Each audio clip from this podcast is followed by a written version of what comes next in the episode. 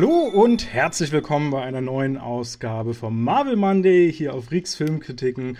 Heute in einer ganz, ganz speziellen Konstellation, denn nicht nur mit einem, nicht nur mit zweien, sondern tatsächlich mit drei Leuten bin ich hier heute zusammen. Äh, natürlich wie immer Basti dabei. Äh, hi, wie geht's dir? Hi, mir geht's gut. Wer ist denn noch dabei? Hm, lass mich mal überlegen. Vielleicht äh, der King, den wir schon mal vor, ich glaube, zwei Folgen dabei hatten, der Jonas. Hallo Jonas, wie geht's dir? Ich freue mich hier zu sein. Mir geht's sehr gut. Danke der Nachfrage. Sehr schön. Ja, und wer ist jetzt der mysteriöse Dritte? Hm. hm. Äh, auch ein guter Freund von uns allen dreien. Und äh, ich freue mich auch sehr, oder wir freuen uns, glaube ich, alle sehr, dass er heute dabei ist. Äh, hallo Hang, schön, dass du da bist. Ja, danke für die Einladung auf jeden Fall. Ja, wie, wie geht's dir und vor allem, was verbindet dich mit Marvel? Ja, mir geht's super. Also, ja, ist, steht da nicht viel an. Zu Hause chillen. äh, und Marvel, ja. Also, wir haben ja bekanntlich alle eine Kinovergangenheit. Leider. Nein. Da rutscht man halt in dieses äh, Marvel-Milieu rein. so, so, kann man sagen. Und wir haben äh, eben auch schon im Vorhinein festgestellt, dass wir alles Pros sind, außer Basti, weil wir haben alle in Guardians of the Galaxy 2 Poster hier hängen, außer er. Ich weiß halt, Frechheit. was äh, gute Poster angeht. Vielleicht yeah. muss man nicht jeden Scheiß hinhängen. Genau, deswegen hängt Star Wars am Hintergrund. Kein Kommentar. ja, okay. Ähm, wir sind heute bei unserem 13. Film, glaube ich, ne? Wenn ich mich jetzt nicht täusche. Ich zähle mittlerweile schon gar nicht mehr mit. Ja, ich glaube, das ist der 13. Beim letzten Mal hatten wir ja die Hälfte überschritten, äh, der 13. Äh, ein Avengers-Film wieder. Age of Ultron ist es heute. Und ähm, ich finde ja die Avengers immer ganz besonders interessant, weil natürlich endlich die Charaktere, äh, Charaktere alle so ein bisschen zusammenkommen, sowas, wie wir es ja auch so ein bisschen auch bei Guardians äh, als Vergleich haben. Und ähm, ich bin, bin tatsächlich sehr gespannt, was heute so rauskommt. Weil der erste Avengers hat mir ja sehr gut gefallen. Und ähm, habt ihr schon so eine, so eine Voreinstellung zu dem Film? Wie, wie fandet ihr den damals im Kino? Habt ihr den alle im Kino gesehen wahrscheinlich, oder? Ja. Ja. Ich habe den im Kino. Ich auch. Sehr schön. Hat mir auch gut gefallen. Also ich bin generell, ich muss generell sagen, die Avengers-Filme, schon mal, kann ich schon mal vorwegnehmen, haben für mich keinen schwachen Teil keinen schwachen. Also, oh, das ist natürlich auch gut. Also bei allen Vieren fand ich keinen richtig schwach. Okay. Kann ich schon mal verraten. Bei euch relativ ähnlich, schätze ich? Na, also jetzt, wo man alle gesehen hat, würde ich schon den ein bisschen schwächer äh, einschätzen. Allerdings, ähm, das war auch das erste Mal, dass man den geschaut hat. Also jetzt, wenn man den ähm, das zweite Mal geschaut hat und weiß, wie die anderen Teile abgelaufen sind, dann äh, fallen einem viel, viel mehr Details auf. Und das ist mir, also äh, so ist es mir ergangen, sag ich mal.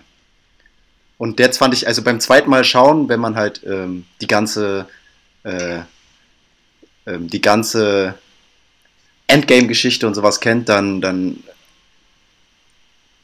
also der hat mir auf jeden Fall besser gefallen dann, ja. Also ich finde, ich finde es ja grundsätzlich so, dass wenn man sie in der Nachbetrachtung sich nochmal anschaut, also viel mehr erlebt und auch sieht und mitbekommt und dadurch auch die Qualität eines jeden Marvel-Films wächst. Und ich fand ihn sehr unterhaltsam mal wieder. Mir hat er richtig Spaß gemacht. Ja, gerade in dem Zug hier dieser ähm, Reviews, die wir jetzt hier machen, finde ich, guckt man ja auch immer noch ein bisschen genauer hin und äh, auch im Nachhinein schaut man ja noch mal ein bisschen drau mehr drauf. Äh, da fallen dann durchaus immer noch so Sachen auf, die man, glaube ich, im ganz normalen Gucken immer gar nicht so mitkriegt. Gerade bei den ersten Malen.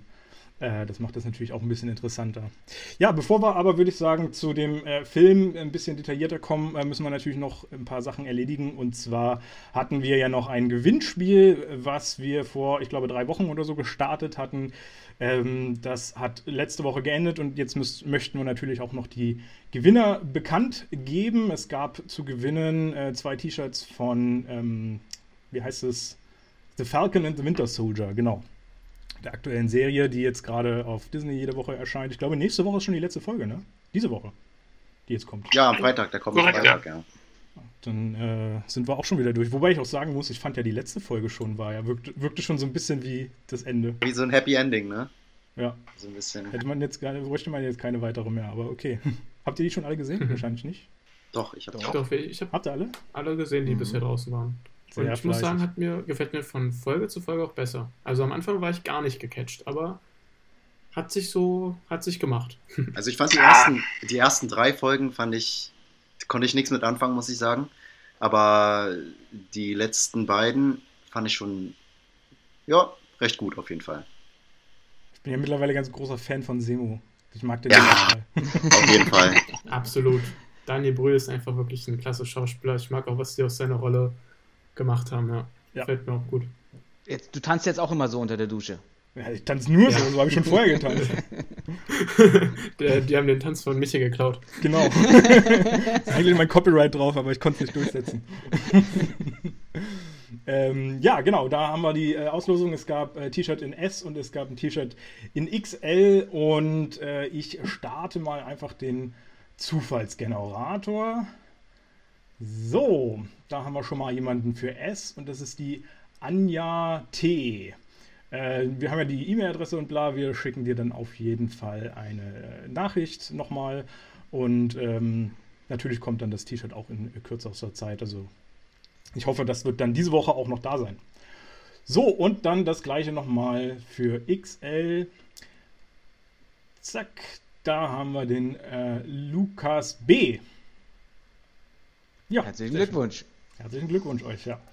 So, und da äh, das so schön wundertoll war, machen wir das gleich äh, nochmal eine Runde. Und zwar haben wir wieder ein Gewinnspiel für euch. Äh, diesmal zu der Serie WandaVision, die wir eben auch schon kurz angesprochen hatten, ähm, die mir selber nicht so gut gefallen hat, muss ich ehrlich gestehen. Ähm, aber passend natürlich zum heutigen Film, denn äh, Wanda tritt heute erstmalig auf und auch Vision kriegen wir ja, das erste, naja, beziehungsweise Wanda war gar nicht das erste Mal, wir hatten die schon mal in der Credit-Scene irgendwo. Ich weiß gar nicht mehr bei welcher. Bei äh, Return of the. Ähm, stimmt. Beim, beim zweiten First Captain Avenger. America. Genau. Ja, genau. Äh, da hatten wir schon mal Wanda kurz gesehen. Äh, jetzt kriegen wir so ein bisschen mehr, äh, hat so ein bisschen mehr Screentime. Und äh, wie gesagt, Vision heute auch erstmalig dabei. Der aber, glaube ich, nur acht Minuten oder sowas Screentime hat. War echt nicht viel, habe ich gesehen. Und äh, ja, da haben wir ein Paket zu verlosen, wo äh, verschiedenste Sachen dabei sind. Unter anderem ein Notizbuch, ein äh, T-Shirt, was hatten wir noch? Ein Cappy und das vierte habe ich vergessen. Eine Tasche, hier so ein Beutel. Eine, genau, so, so ein Beutel, ja. Äh, alles ein Paket, ein kleines Fanpaket, ähm, was dann äh, heute äh, verlost werden soll. Ich würde sagen, wieder zwei Wochen. War ganz gut, glaube ich, von der Zeit. Ne? Und äh, damit, damit ihr schon mal die Frage kennt, äh, es geht darum, dass ihr uns einmal nennen sollt, welches neues System, das bezieht sich natürlich nachher auf die Handlung, die wir dann ansprechen werden, äh, welches neues System wird Iron Man oder Tony Stark für seinen Anzug denn nutzen nach Jarvis? Äh, da gibt es mehrere Antworten tatsächlich. Äh, beziehungsweise nicht nutzen, welche sind möglich, welche, welche hat er alles programmiert sozusagen. Äh, da gibt es mehrere Antworten und für jede Antwort, die ihr quasi mehr nun, äh, nennt, könnt ihr euren Namen öfter in den Pott werfen sozusagen. Äh, ich glaube, es gibt eine große, eine bekannte Antwort und die anderen, die sind vielleicht doch ein bisschen schwieriger rauszukriegen. Ja, wie gesagt, zwei Wochen. Ich stelle dann wieder alles auf die Website. Äh, könnt ihr einfach wieder äh, mitmachen und dann wird ausgelost bald. So, haben wir den Kram auch erledigt. Noch irgendwas zu ergänzen? Nee, nee. Sehr schön. Stillschweigen im Walde ist immer gut. Es ist aber schwierig bei so vielen Leuten, wer als erster antwortet, damit es nicht überschneidet. Ich war überfordert mit der Frage. das, das kriegen wir alles noch hin. Äh, ja, dann kommen wir äh, zum, zum Film, würde ich sagen. Ähm, vielleicht ganz kurz wie immer zum, zum Cast und zum Technischen und sowas. Erstmal muss man sagen, das ist der erste Film, der rauskam im IMAX Laser 3D, in dieser neuesten Lasertechnik. Ich habe ihn leider nicht im IMAX gesehen. Ähm, ich glaube, der kam auch hierzulande gar nicht in IMAX äh, in den Kinos, glaube ich, wenn ich mich jetzt nicht täusche. Beziehungsweise war das auch einfach noch gar nicht so vertreten. Ne? IMAX kam ja erst die letzten Jahre. Äh, Wäre aber mal bestimmt interessant gewesen. Und äh, wir haben den teuersten Science-Fiction-Film zu der Zeit aller Zeiten äh, gehabt. Mittlerweile wurde er, glaube ich, wieder überrundet. Und den zweiteuersten Film insgesamt. Was schätzt ihr denn, wer der teuerste war, der vorher irgendwo mal rauskam? In der Produktion. Der vor, vor Teil 2 jetzt rauskam, meinst du? Genau. Also generell von allen Filmen. Okay. So Avatar. Nee, Avatar nicht, aber der war, glaube ich, auch ziemlich weit vorne mit in, in den Kosten. Aber äh, welche meinst du jetzt? Also nicht nur aus der Marvel-Filmreihe, oder? Nee, nee, generell. Es gibt nur einen Film insgesamt, der teurer war in, unter allen Filmen, die jemals rauskamen. Keine Idee? Also Gib mal einen kleinen Hinweis. Oh, äh, ist auch ein Franchise, auch von Disney tatsächlich. Jurassic König- World? Nee, König, König der Löwen. nee. Ein Franchise. Also ich glaube, das Also kam hat auch Disney später. auch erst mitgekauft dann. Das war nicht deren Na, wobei, doch könnte ja auch deren eigenes Ding gewesen sein. Bin ich jetzt gar nicht sicher. Die Eiskönigin? Tatsächlich nicht. Okay. Ich, ich löse es, glaube ich, mal auf. Äh, das ist Fluch der Karibik, fremde Gezeiten. Ah, na gut. Man glaubt es immer gar nicht, aber der war Ach ja. deutlich teurer noch tatsächlich. Ach, in der Ähm, Produ also du meinst jetzt äh, die Produktionskosten. Ich dachte Ja, ja, die Produktionskosten. von den Einnahmen. Ja, der, ja, ja, genau. Da war, der, die haben ja auch den teuersten Film überhaupt, ne? Also Ja. die, ähm, der, der entweder dritte oder vierte, der teuerste. Das war ja auch eine Frage beim Filmquiz damals. Stimmt, ja, konnten. sagst. Ja. Ich, aber die hauen, glaube ich, ganz viele der teuersten Filme raus. Ich meine, äh, Die haben es halt, ne? Wer hat, der kann. Ja, wer hat, der kann, du sagst es. Ähm, und wenn wir eh schon bei den, bei den Finanzen sind, dann können wir ja mal kurz darauf gucken, was jetzt der Film hier gekostet hat. Jetzt sind wir bei 250 Millionen. Äh, ich glaube, wenn, wenn wir uns richtig erinnern, die anderen waren immer so um die 170 Millionen bis zu 200 Millionen so in dem Dreh. Äh, hat aber dementsprechend natürlich auch einiges mehr wieder eingespielt. Eröffnungswochenende waren 191 Millionen. Ich glaube, allein am ersten Tag hat er in den USA schon 82 Millionen eingespielt. Das war schon ziemlich heftig. Ähm, insgesamt in den USA waren es 460 Millionen ungefähr und weltweit 1,4 Milliarden.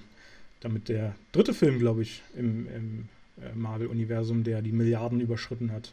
Hm. Das ist schon ordentlich. So, genau, wir haben äh, insgesamt zwei Stunden und 21 Minuten Laufzeit. Könnte einer der längsten sein, die wir, glaube ich, hatten, oder? Gehe ich auch von aus. Würde ich auch mal behaupten, ja. Aber da kommt ja noch einiges. Ist aber auch viel passiert in dem Film. Wie bitte? Ist ja auch viel passiert in dem Film. Das stimmt, ja. Ähm, ja, rauskam der am 23. April 2015. Äh, gar nicht mehr so lange her, tatsächlich. Ja. Und was haben wir zum, zum Cast kurz zu sagen? Gibt es gar nicht so viel. Äh, Regie, Joss Whedon äh, hat auch den letzten Avengers schon gemacht. Äh, brauchen wir jetzt nicht drüber reden. Drehbuch genau das gleiche. Ähm, hatten wir ja auch schon ein paar Mal angesprochen. Der hat ja gerade auch äh, ähm, äh, Justice League äh, gemacht gehabt, die 2017er Version, wo wir jetzt die neue Fassung bekommen haben, endlich. die deutlich bessere. Ich glaube, ihr fandet das auch so, oder? Ja, definitiv. Deutlich besser, ja, besser. Einfach besser. Okay, Ein kleines bisschen. einigen wir uns auf besser. Ähm, ich sehe bei Basti ein skeptisches Gesicht. Er war mir doch dann tatsächlich zu lang. Ja, das stimmt. Kann, kann man so sehen mit vier Stunden. Trotzdem immer noch besser als, als der 2017er Joss Whedon Das stimmt. Justice, Ja. meiner Meinung nach. Absolut. Ja, Produktion natürlich auch altbekannt, Kevin Feige, äh, wie immer, äh, hauptsächlich. Gibt noch so ein paar Nebenproduzenten, äh, einige sogar tatsächlich, aber äh, Kevin Feige natürlich als äh, wesentlicher Faktor immer drin.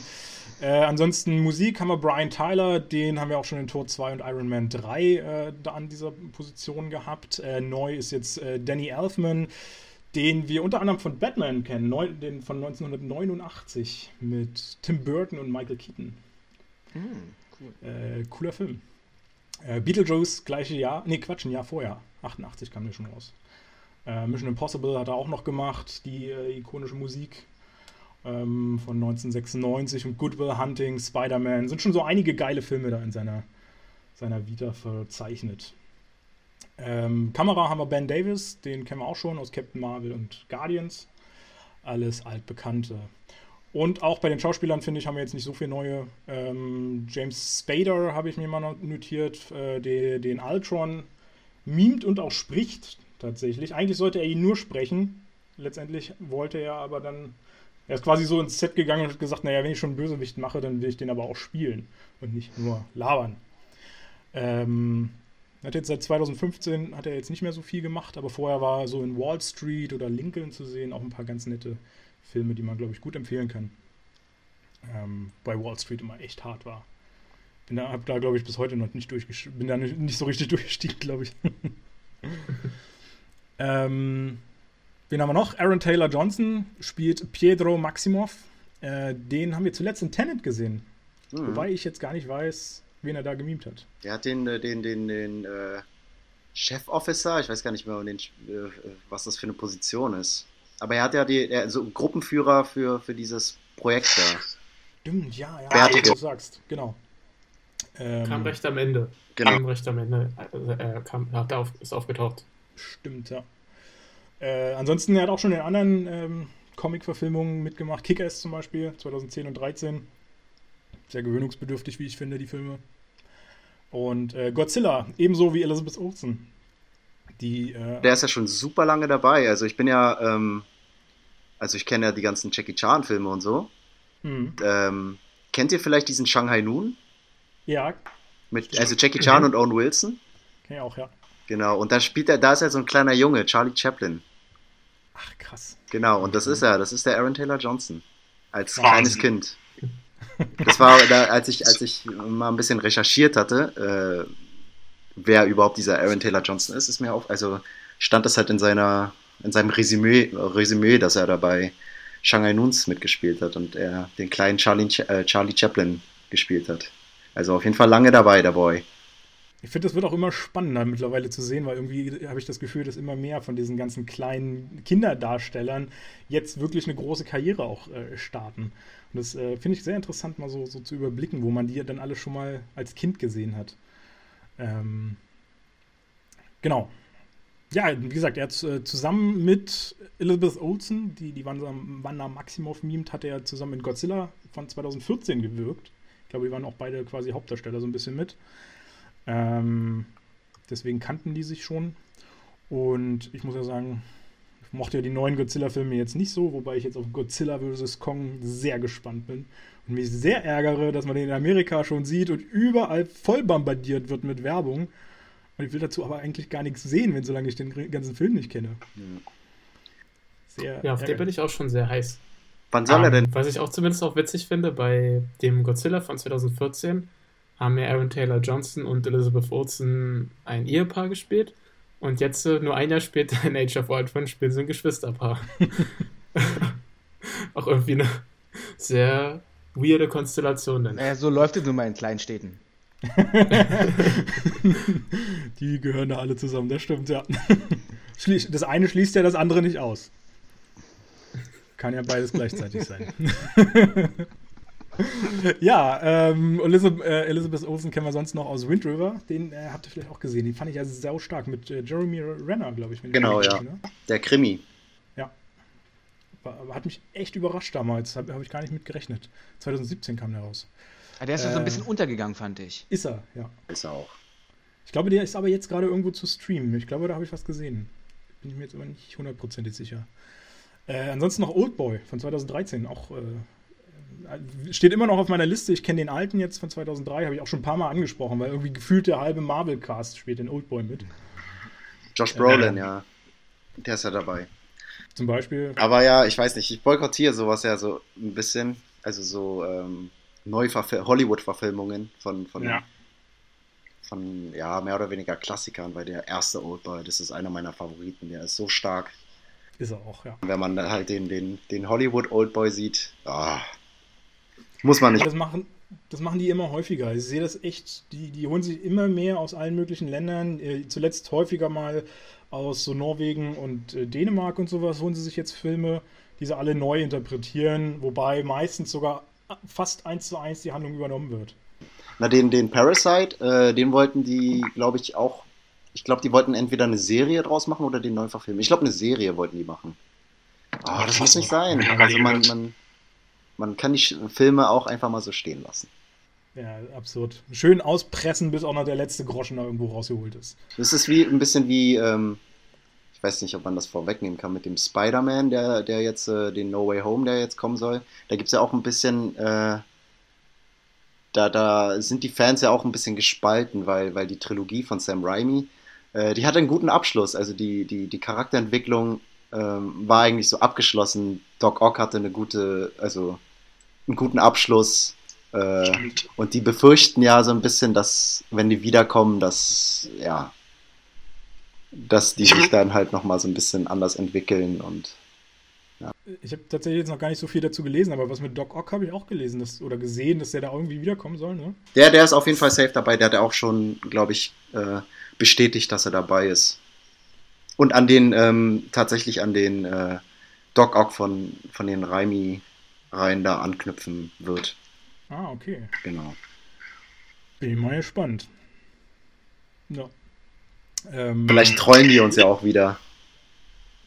Wer, wer weiß, ja. Ähm, Wäre ja auch schön gewesen, wenn wirklich mal dieses Multiverse aufgemacht worden wäre und man halt wirklich die anderen Spider-Mans bekommen hätte. Aber das ist ja, glaube ich, mittlerweile äh, abgesagt worden, ne? dass das nicht kommt, wenn ich mich jetzt nicht täusche.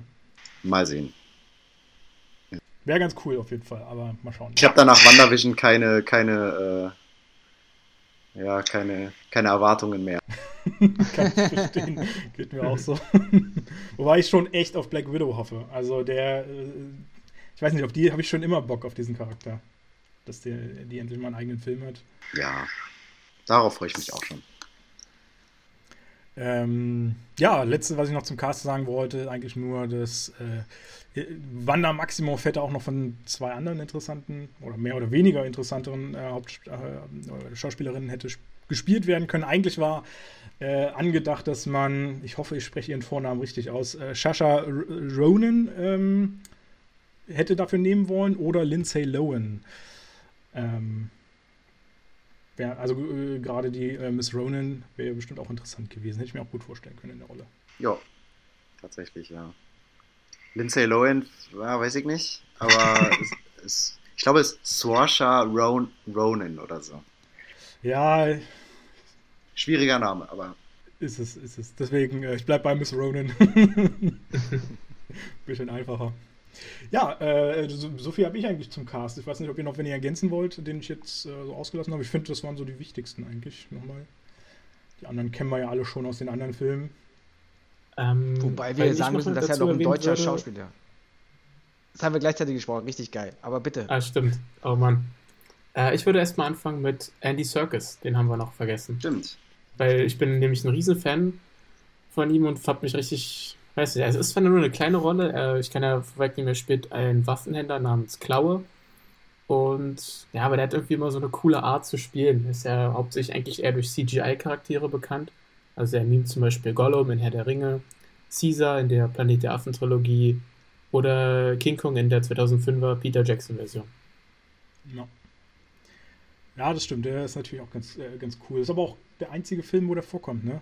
Ich weiß gar nicht, ob der äh, Charakter. Doch, da kommt nochmal, der kommt nochmal, der kommt nochmal vor. Ja. Kommt da, kommen, da kommen wir dann noch in ein paar Folgen zu. oh, ich bin gespannt. ja, haben wir noch wen?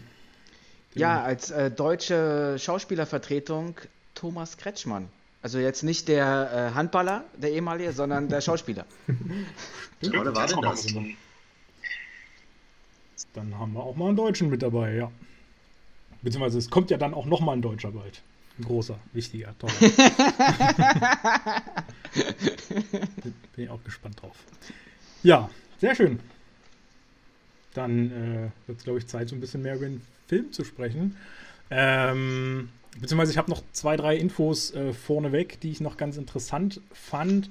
Äh, zum einen dass der Film ja in den äh, deutschen Kinos erstmal gar nicht so aufgenommen wurde. Es gab tatsächlich damals wohl 200 Kinos in Deutschland, die den boykottiert haben.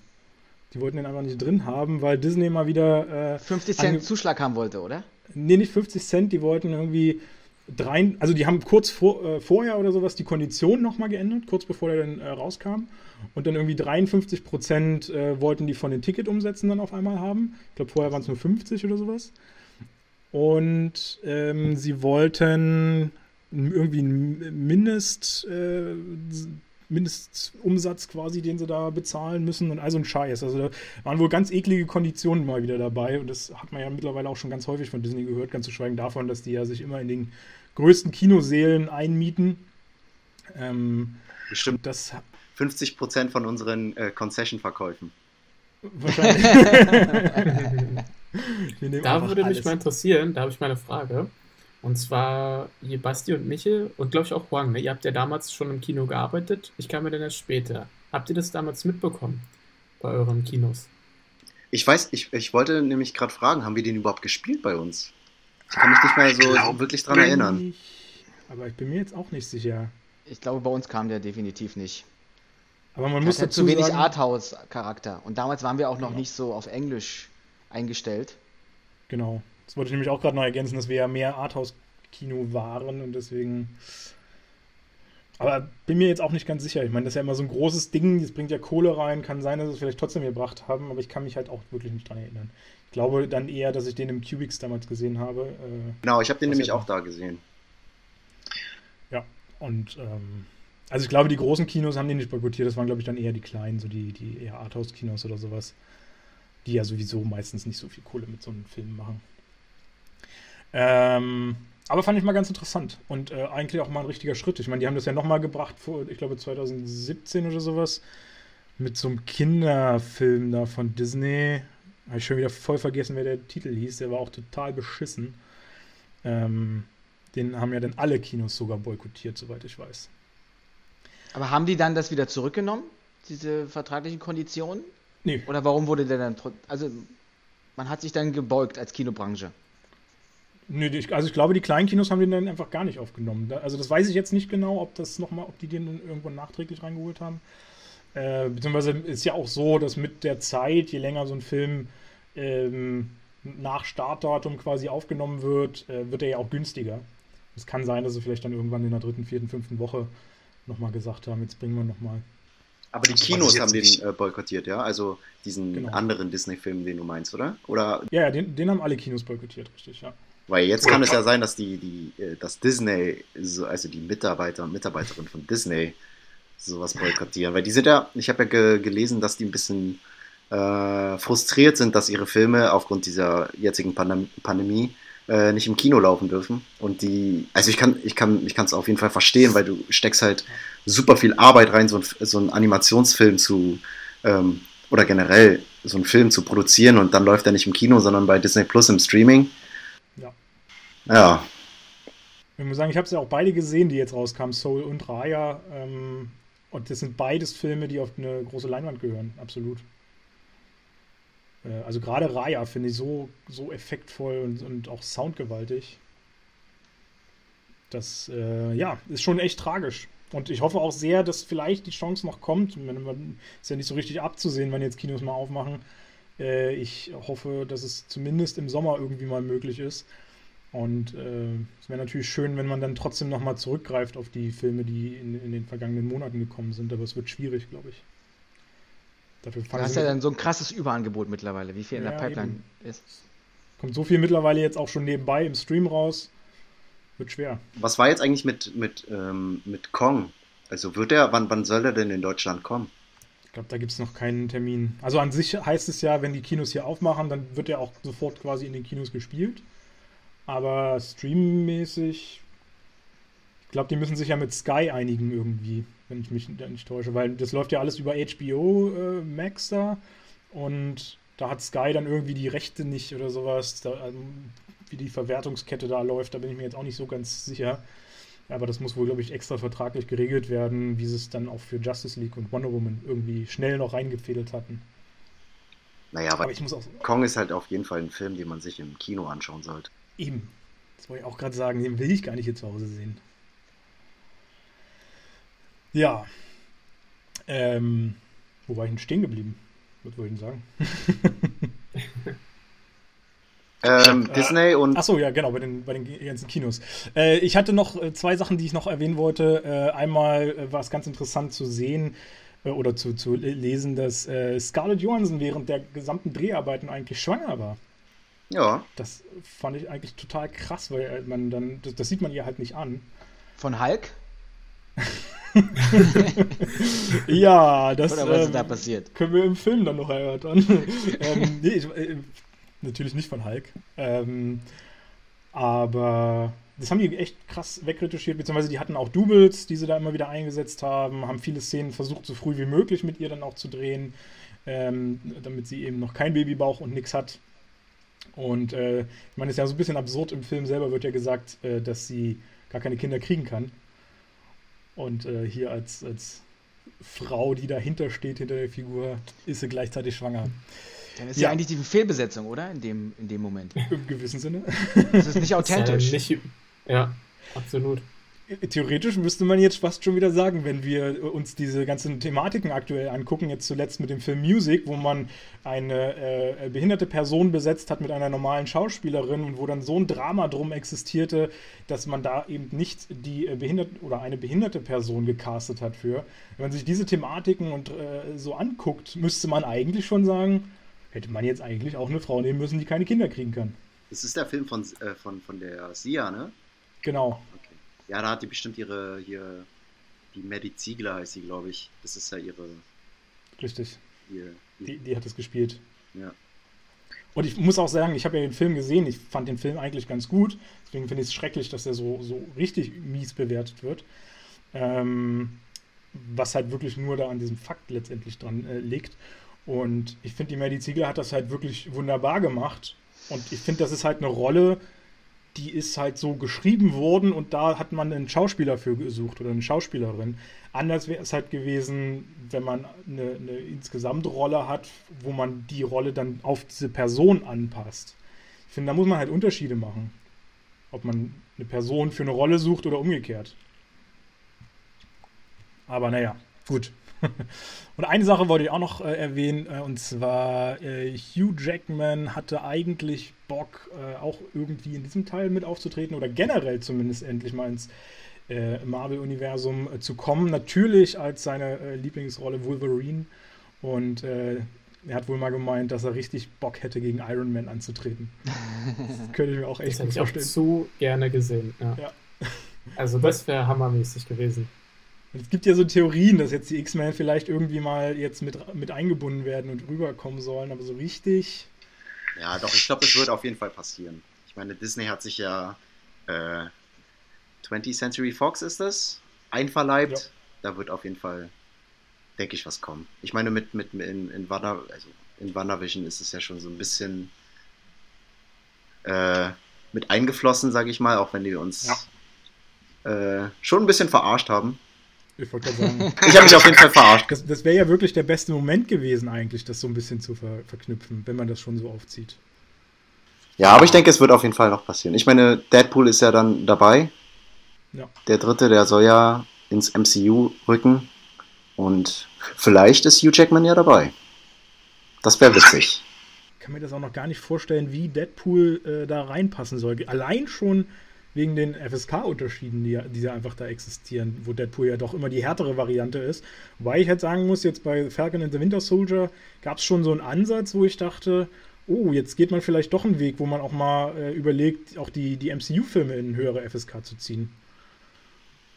Naja, jetzt wo, jetzt wo man das meiste Geld eh schon eingenommen hat mit der, also äh, mit den ja, die Fans sind ja auch schon älter geworden. Die können ja mittlerweile ab 18er Filme schauen. ja, gut, ich glaube, das ist ein Universum, was, glaube ich, auch für die Jungen äh, immer wieder ansprechend ist. Ich glaube, da zieht eine Generation die andere nach. Ich glaube, ähm, der, der, der zweite Doctor Strange, der soll auf jeden Fall eine FSK 16 kriegen, glaube ich, ne? Weil das mhm. ist ja so ein bisschen Horror. Der soll ja ein bisschen ins Horror-Genre rutschen, habe ich gehört. Das ist natürlich geil da hätte ich ja richtig Bock drauf. Mal sehen, mal sehen, mal sehen. Ja, sehr schön. Ja, das, äh, das war eigentlich so das, was ich äh, nochmal so vorne, vorneweg mit reinbringen wollte.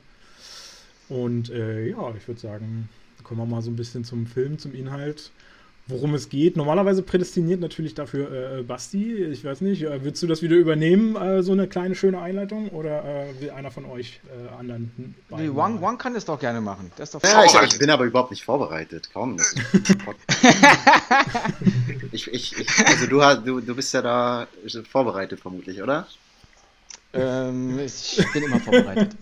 Und was sein muss, muss sein. Ja, ich, ich komme ich komm nicht drum rum. Noch nicht. Du bist ja. einfach der King da drin, müssen wir halt so okay. sagen. Aber wirklich, in der Kürze liegt die Würze. Ganz, ganz cool hier runtergerattert. Als Iron cool. Man ein interaktives Friedensprogramm namens Ultron in Gang bringen möchte, geht so einiges schief. Unsere mächtige Heldentruppe trifft nicht nur auf neue Verbündete, vielmehr müssen sie sich gemeinsam einer ultimativen Bedrohung in den Weg stellen, denn das Schicksal des gesamten Planeten steht mal wieder auf dem Spiel. Beifall, yeah! Gänsehaut. ich habe hab den ganzen Film nochmal durchlebt.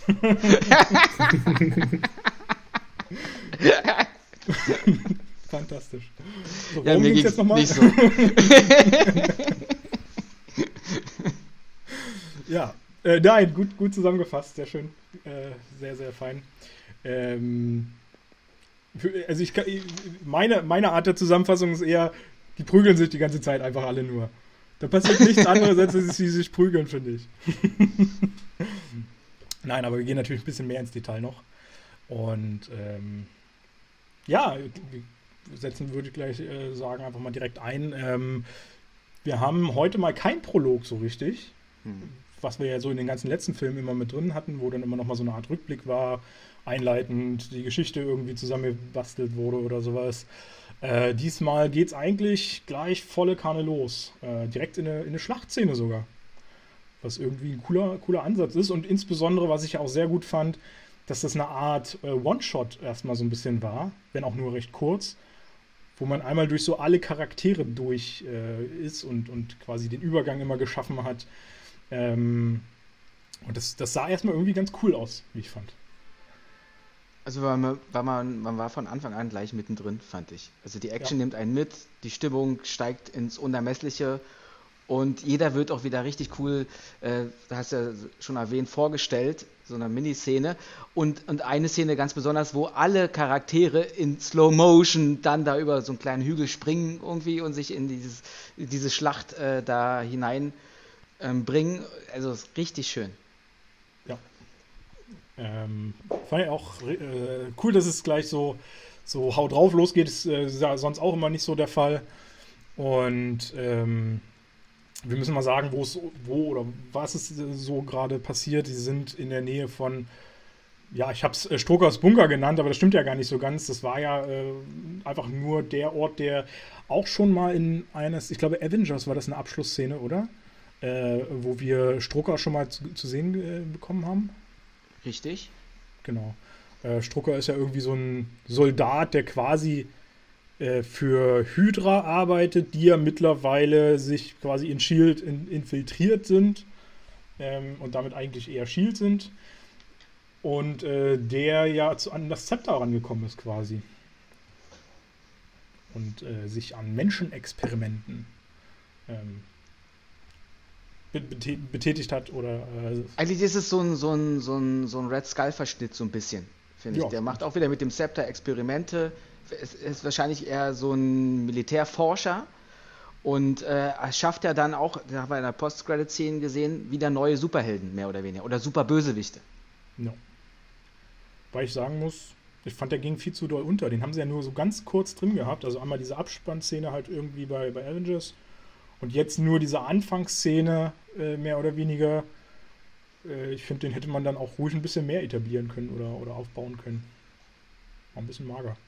Ja, aber sowas hatten wir ja schon mal im ersten Teil von Captain America, dass es da eine Basis gab, wo dann Waffen. In dem Fall sind es ja jetzt auch, äh, es ist ja wie so eine Roboterfabrik, noch zusätzlich. Ja. Also mir hat es ausgereicht. Dann wäre ja. der Film ja noch länger geworden. Wo ist das Problem? wir, gucken, wir gucken in vier Stunden Zack Snyder, da können wir auch drei Stunden äh, Marvel gucken, auch kein Problem. Ähm, ich muss sagen, mich haben so ein paar Sachen schon in, in dem ersten Moment gestört. Allein schon die Frage, wo ist der Überschnitt zu den anderen Filmen so richtig? Also ich meine, die sind da halt auf einmal da. Sie wissen offenbar irgendwoher, dass halt dieses Zepter dort ist und wo kommt zum Beispiel Thor auf einmal wieder her? Warum ist der schon wieder auf der Erde? Na, der Bifrost ist ja eigentlich wieder repariert, oder? Sollte jetzt eigentlich wieder problemlos funktionieren, zwischen den Welten zu reisen. Ja, grundsätzlich schon, aber. Also ich meine, die wollen, muss, muss man ja sagen, eine, eine Basis äh, stürmen, wo ein paar Menschen drin sind. Also es ist ja nicht zu erwarten, dass da jetzt große, große Gefahr lauert oder sowas. Äh, und dann ruft man Tor, um das zu stürmen. Das naja, die Gefahr ist schon da, weil das Zepter ja auch dort ist. Und von, der, von dem Zepter geht ja eine große, ja wirklich eine große Gefahr aus. Oder eine große ja. Macht auch. Und vor allem ist es ja auch ähm, Lokis Zepter, ne? Also ist ja äh, automatisch dann mit Tor verbunden. Also ich, deswegen war er vermutlich mit am Start. Er kann das bestimmt spüren. Und Ich habe mir halt so gedacht, dass Hulk hat auch Loki schon mal voll auf die Fresse gehauen im ersten Avengers-Teil. Sollte das kein Problem sein, wenn er du- sich gegen Leute stellt, die kein Loki sind. Aber du kannst ja nicht so eine, so eine, so eine, so eine, so eine, so eine Gruppe etablieren und dann sagt der eine, ach, heute habe ich keine Zeit, macht ihr mal. Also, es, Das ist doch hier schließlich ein Avengers-Film. Ja, Müssen natürlich. ja noch alle dabei sein. Aber mir, mir hätte, ich hätte gerne mal so eine kleine Erklärung gehabt, warum Thor jetzt auch wieder auf der Erde ist oder sowas. Irgendwie so kleinen, kleinen Schnitt. Und wenn es nur eine Abspannszene in einem anderen Film gewesen wäre, dass man sagt, er kommt halt zurück, weil er will Jane wieder treffen oder sowas. Die wir im Übrigen im ganzen Film nicht sehen werden. Ne? nee. Aber ähm, es gab äh, eine Szene im Film, äh, wo, die, wo es halt thematisiert wurde. Warum äh. Pepper und, äh, und Jane nicht im Film dabei sind. Ja. Das stimmt, das äh, kriegen wir noch. Haben sie, haben Ähm. sind sie auf jeden Fall gut drum rumgekommen. Ja. Wenigstens da musste man ein bisschen sparen, wenn man schon sonst so viel Kohle aber ich bin da irgendwie auch so ein bisschen bei Jonas. Ich finde es gar nicht schlimm, weil es geht um die Avengers. Er ist nur mal ein Teil der Avengers und sie haben jetzt einen Auftrag. Das stimmt, ja. Äh, du meinst, dass jetzt Thor dabei ist oder dass Ja, genau. äh, Pepper nicht dabei sind? Okay. Ähm, eine, eine weitere Sache, die mich sehr gestört hat, tatsächlich ist, aber das kann einfach daran liegen, dass ich den in der synchronisierten Fassung gesehen habe. Äh, die äh, greifen ja dieses Thema relativ zeitig auf mit den Kraftausdrücken, die äh, Captain America irgendwie nicht so gefallen, wenn da irgendjemand Scheiße sagt oder sowas. Äh, da ist er ja so ein bisschen anti. Und in den ersten Szenen, das sind ja so mit die ersten Sätze eigentlich, die im Film gesprochen werden, ähm, wird da ja darauf auch angespielt, obwohl eigentlich sowas, glaube ich, nie so richtig gesagt wurde in der Synchronisation. Ich weiß nicht, ob es im Original ist, da kennt ihr euch bestimmt besser aus. Na, ich glaube, im Deutschen wird auch Scheiße gesagt, oder? Und im Englischen dann einfach Shit. Oder? War es nicht so? Also er hat doch schon eine Art Beleidigung gesagt, einen Kraftausdruck eben. Genau, ein, einer sagt einmal Scheiße, das stimmt, worauf sich irgendwer auch äh, aufregt. Und dann wird aber, glaube ich, von Iron Man äh, nochmal eingeworfen, äh, ob- von wegen, oh, wie hat sich Captain America jetzt hier über, über Kraftausdrücke aufgeregt oder sowas, so nach dem Motto, dass er doch selber auch was gesagt hat, aber Captain America selber hat irgendwie nie einen Kraftausdruck äh, genutzt in dem Moment. Film auf jeden Fall. Also, da, da, also Captain America sagt im Film auf jeden Fall einmal Son of a Bitch. In der Originalfassung. Okay, das äh, glaube ich ist im Deutschen nicht so, also zumindest auch nicht äh, halbwegs etabli äh, ähnlich etabliert, wenn ich mich jetzt nicht. Ja, das haben die, da, da sind die auf jeden Fall, äh, das haben die auf jeden Fall anders übersetzt, nehme ich an. Weil der wird schon nicht das äh, im, im, im, im Kino sagen. Aber äh, genau, das hat mich so ein bisschen tatsächlich gestört. Aber wie gesagt, ich dachte mir schon, dass das wahrscheinlich so ein bisschen das Synchronisationsproblem einfach ist. Ähm, ja, genau. Sie müssen quasi eine Burg stürmen, ähm, wo eben Strucker drin ist, wo er seine Technik drin hat, wo ähm, mutmaßlich auch das Zepter drin ist. Äh, wobei mir jetzt gar nicht so rauskam, wussten die, dass das Zepter drin ist? Ich glaube schon, oder? Deswegen sind sie ja dahin. Ähm, und ähm, ja, das ist irgendwie noch so ganz besonders gesichert mit irgendeinem so Schutzschild, was die, glaube ich, aus der Kraft des Zepters äh, raus entwickelt haben. Äh, wo Iron Man natürlich erstmal eine Lösung finden muss, das äh, zu sprengen. Und äh, naja, er hat ja hochmoderne Technik, da kann er das alles durchanalysieren und kriegt das irgendwie hin. Und ähm, gleichzeitig muss er auch die Stadt beschützen, die irgendwie unterhalb liegt. Ist, ist das Sokovia? Kann das sein? Dass die direkt unterhalb von der Stadt ist, äh, von, von der Burg ist? Also nicht, nicht direkt Soko, also, äh, Sokovia, aber ähm, in, dem, in der Information, also in der, äh, in der Standortinformation, die da immer nebenbei aufgeführt ist, stand, glaube ich, Nähe Sokovia. Ah, okay. Genau.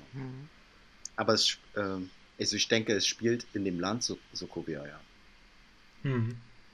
Gut, weil äh, das wirkte irgendwie so ein bisschen äh, ir irgendwann später oder sowas kommt dann nochmal so ein, so ein Überschnitt, wo das relativ bei, nah, nah beieinander irgendwie liegen muss, wo man so den Eindruck zumindest bekommt.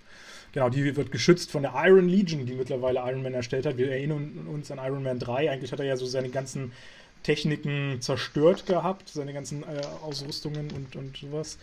Ähm, und mittlerweile hat er so eine große Truppe aufgebaut, dass er quasi äh, ferngesteuerte Geräte, die, also die von Jarvis automatisch gesteuert wird, ähm, ferngesteuerte Anzüge hat, die sich quasi um den ganzen. Es sind ja keine Anzüge, es sind ja Roboter. Also da kannst du ja, ja nicht reinsteigen. Nee, stimmt. Das ist eher ein Roboter, da hast du recht. Und äh, ja, die schickt er los quasi, um die Stadt so ein bisschen zu beschützen, während sie eben die Burg stürmen. Ja, gibt es sonst noch was zu sagen? Im Prinzip halt nur, dass äh, das finde ich sehr, sehr einfach ist, da reinzukommen in die Hütte. Und dass wir halt die zwei neuen Figuren. Ja, so einfach ist es ja nicht, die müssen sich schon ganz schön durchschlachten, ja. muss ich ganz ehrlich sagen. Also ich fand, das sah schon sehr einfach aus, wie sie sich das gemacht haben, weil letztendlich waren das alles keine Gegner so richtig für die. Gerade wenn einfach Hulk dazu kommt, der räumt da auf wie sonst was. Im Prinzip war nur die große Gefahr die beiden neuen Talente, die wir zu sehen bekommen. Die Talente. Genau. Wir sehen dann nämlich auch gleich die Fähigkeiten, die die mitbringen. Die da ähm, wären? Nämlich Pietro Maximov ist, äh, also sein, sein Heldenname ist Quicksilver, äh, passend dazu, dass er eben ziemlich schnell ist. Und dann haben wir noch ähm, Wanda, deren Name Scarlet Witch lautet, die, äh, ja, wie, sagt, wie, sagt, man, sie kann so telekinetisch Dinge bewegen, kann auch ähm, anderen Leuten Gedanken einpflanzen. Also viel, was mit dem Verstand zu tun hat, sag ich mal. Da kann sie so mit den Kräften äh, allerhand anstellen.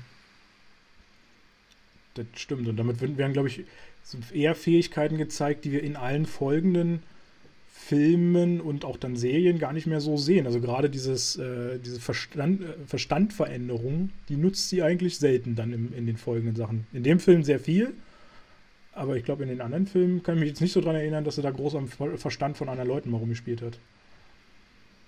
Vielleicht nicht mehr so ersichtlich. Ja, das kann auch sein.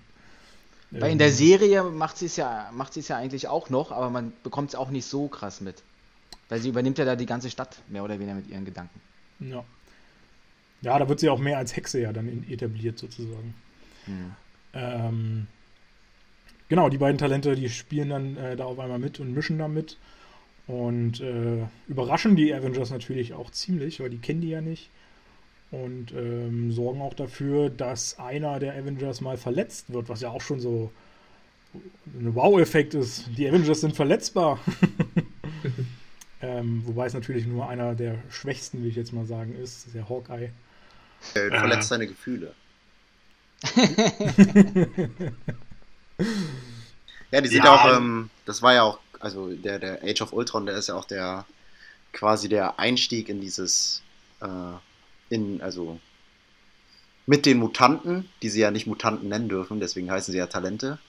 Ja. Äh, ja, aus, aus, ja, aus rechtlichen Gründen.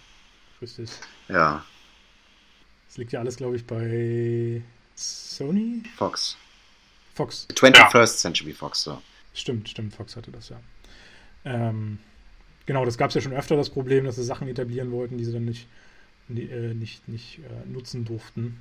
Äh, kommt tatsächlich später nochmal so eine Sache. Ähm, aber, aber, aber die Talente bekommen doch ihre Kraft aus dem Zepter, wenn ich das richtig verstanden habe. Also muss das Zepter ja und der Stein, der da drin ist, ja so eine Auswirkung haben, das ist ja der Gedankenstein, dass der auch äh, Superkräfte irgendwie hervorrufen kann.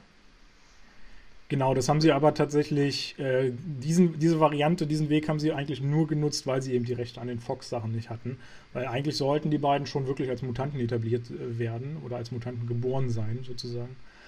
Und ähm, wie gesagt, da sie die einfach die Rechte da nicht dran hatten, mussten sie es anders etablieren. Und deswegen wär, äh, fällt ja der Name Quicksilver und Scarlet Witch fallen ja in dem Avengers nicht. Also in der MCU bisher nicht. Genau ich weiß gar nicht, war das jetzt in WandaVision? Genau, in WandaVision genau, war das das erste Mal, dass, dass sie halt Scarlet Witch genannt wird. Ja, ja. Ja, bleibt zu hoffen, dass da, wie gesagt, sich mehr entwickelt. Also wird ja wahrscheinlich dann. Ähm, genau, also äh, Wanda ist unterwegs, manipuliert so ein bisschen äh, Gedanken, ähm, unter anderem auch von Iron Man und äh, pflanzt ihm ein inter interessantes Bild in den Kopf, weil ich immer nicht weiß, ist das eine Sache, die sie will, was die Leute sehen? Eigentlich ist es eher eine Angst oder sowas, die, die sie schürt, ne? Glaube ich. Sie verstärkt die inneren Ängste. und, und pflanzt dann wie so, ein, wie so ein Gedankentraum in den Kopf rein. Mhm. Was äh, sieht denn Iron Man? Was kriegt er denn zu sehen? Die Vernichtung. Ist so geil, wenn die Pause immer ist. ja, dann ja. alle gleichzeitig reden. Wer redet jetzt? Wir, Nee, wir finden uns da noch rein. Nee, mach du, Jonas. Okay. Ähm, und zwar sieht Iron Man, äh, also er sieht sich selber im Weltraum und alle Avengers liegen quasi tot zu seinen Füßen. Man sieht auch äh, zum Beispiel auch so Sinnbilder, sowas wie das Captain Americas Schild zerbrochen ist. Aber er noch eben am Leben ist in dieser Vision, also Captain America, und zu Tony nur, ich glaube, was sagt er? Äh, du hättest uns retten können oder sowas. Ich glaube, ja. Irgendwie sowas in der Art, was ja in ihm dann natürlich äh, im späteren Verlauf wird man es noch sehen, eben äh, dieses Gefühl verstärkt, dass er einen Schutz für die Welt bauen muss. Ja. Und Na, Iron Man ist ja auch traumatisiert aus dem ersten Film. Mehr oder weniger. Genau. Wo er gemerkt hat, Genau. dass äh, wenn Außerirdische, wenn, wenn da draußen die Leute kommen, dann haben wir als Menschheit kaum eine Chance. Selbst wir Avengers nicht. Ja. Aber ich muss auch sagen, äh, da kann ich vielleicht schon ein bisschen vorgreifen. Ich finde ja, dieses Trauma ist ein bisschen zu krass, oder? Was er dadurch lebt. Also ich meine, du kannst halt einfach nicht alles verhindern. Ich weiß nicht, ob äh, das. Also ich finde, der hängt sich viel zu doll in dieses ganze Themengebiet rein. Ich meine, das ist natürlich wichtig jetzt gewesen, dass man diese, diese Gedankenmanipulation nochmal mit reinbringt, weil das eben ja dieses Gefühl nochmal verstärkt. Das stimmt schon. Ähm, äh, dass er äh, irgendwie versuchen muss, irgendwie was zu, zu machen, um seine, seine Kumpels da zu retten. Aber also ich weiß halt nicht, ob man mit irdischen Sachen irgendwas machen kann, äh, um, um ne- einen Planeten irgendwie so zu schützen, dass man gegen Aliens nicht mehr äh, angegriffen wird oder von Aliens nicht mehr angegriffen wird. Ja, deswegen, deswegen hat er ja auch dieses Ultron-Programm mehr oder weniger äh, als Idee, dass, dass, dass dann halt eine künstliche Intelligenz das übernimmt und auch, ich weiß ja nicht, das, verstärkt durch seine, seine technischen Dinge, die er da durch die Anzüge hat, irgendwie es noch schafft, so wenigstens etwas zu kreieren, was uns dann doch noch schützen kann. Genau, wenn wir aber schon bei diesem Ultron-Ding äh, äh, sind und dieser, beziehungsweise dieser künstlichen Intelligenz, äh, ist natürlich die Frage, was soll die künstliche Intelligenz denn eigentlich ausrichten, wenn jetzt Aliens kommen? Die, ich meine, du kannst dann halt sagen, die künstliche Intelligenz weiß von alleine anzugreifen und sich zu verteidigen oder sowas. Aber deswegen ist es ja trotzdem immer noch irgendwie was Irdisches. Und ähm, ich meine, gegen Thor kommt auch keiner so einfach an. Auch nicht mit einer irgendeiner künstlichen Intelligenz. Von daher finde ich das ein bisschen, bisschen schwach, den Gedanken zu sagen, okay, wir basteln jetzt mit irgendwas Irdischem ein Schutzschild. Ja, du weißt ja nicht, wie er sich das ausgedacht hat, weil es gibt ja Alton das Programm noch gar nicht reell und, und, und was da so seine Vision war, das wird auch nicht erklärt, was er, was er sich eigentlich darunter vorstellt. Ein großes Problem des Films, wie ich finde. Es wird nicht erklärt. Ganz viele Sachen. Wie, also da kommen noch so einige Sachen, wo ich dann auch Fragen habe. Ich mir denke, bisschen, bisschen lückenhaft. Ähm, genau, sie haben ja quasi dann, ähm, also Iron Man äh, hat halt dieses, äh, den, das Zepter ja dann gefunden. Äh, sie haben die Festung sozusagen eingenommen. Ähm, und das Ziel ist eigentlich, wenn ich das richtig mitgekriegt habe, dass das Zepter dann zurück nach Asgard gehen soll, wo Thor das quasi mit hinnehmen soll. Ähm, erstmal natürlich überbrückungsweise, damit sie irgendwie noch eine Abschlussparty geben können oder sowas, nehmen sie es wieder mit in die Homebase. Äh, sie haben sich ja einen neuen Tower errichtet. Äh, der letzte wurde ja in Avengers 1 mehr oder weniger komplett zerstört.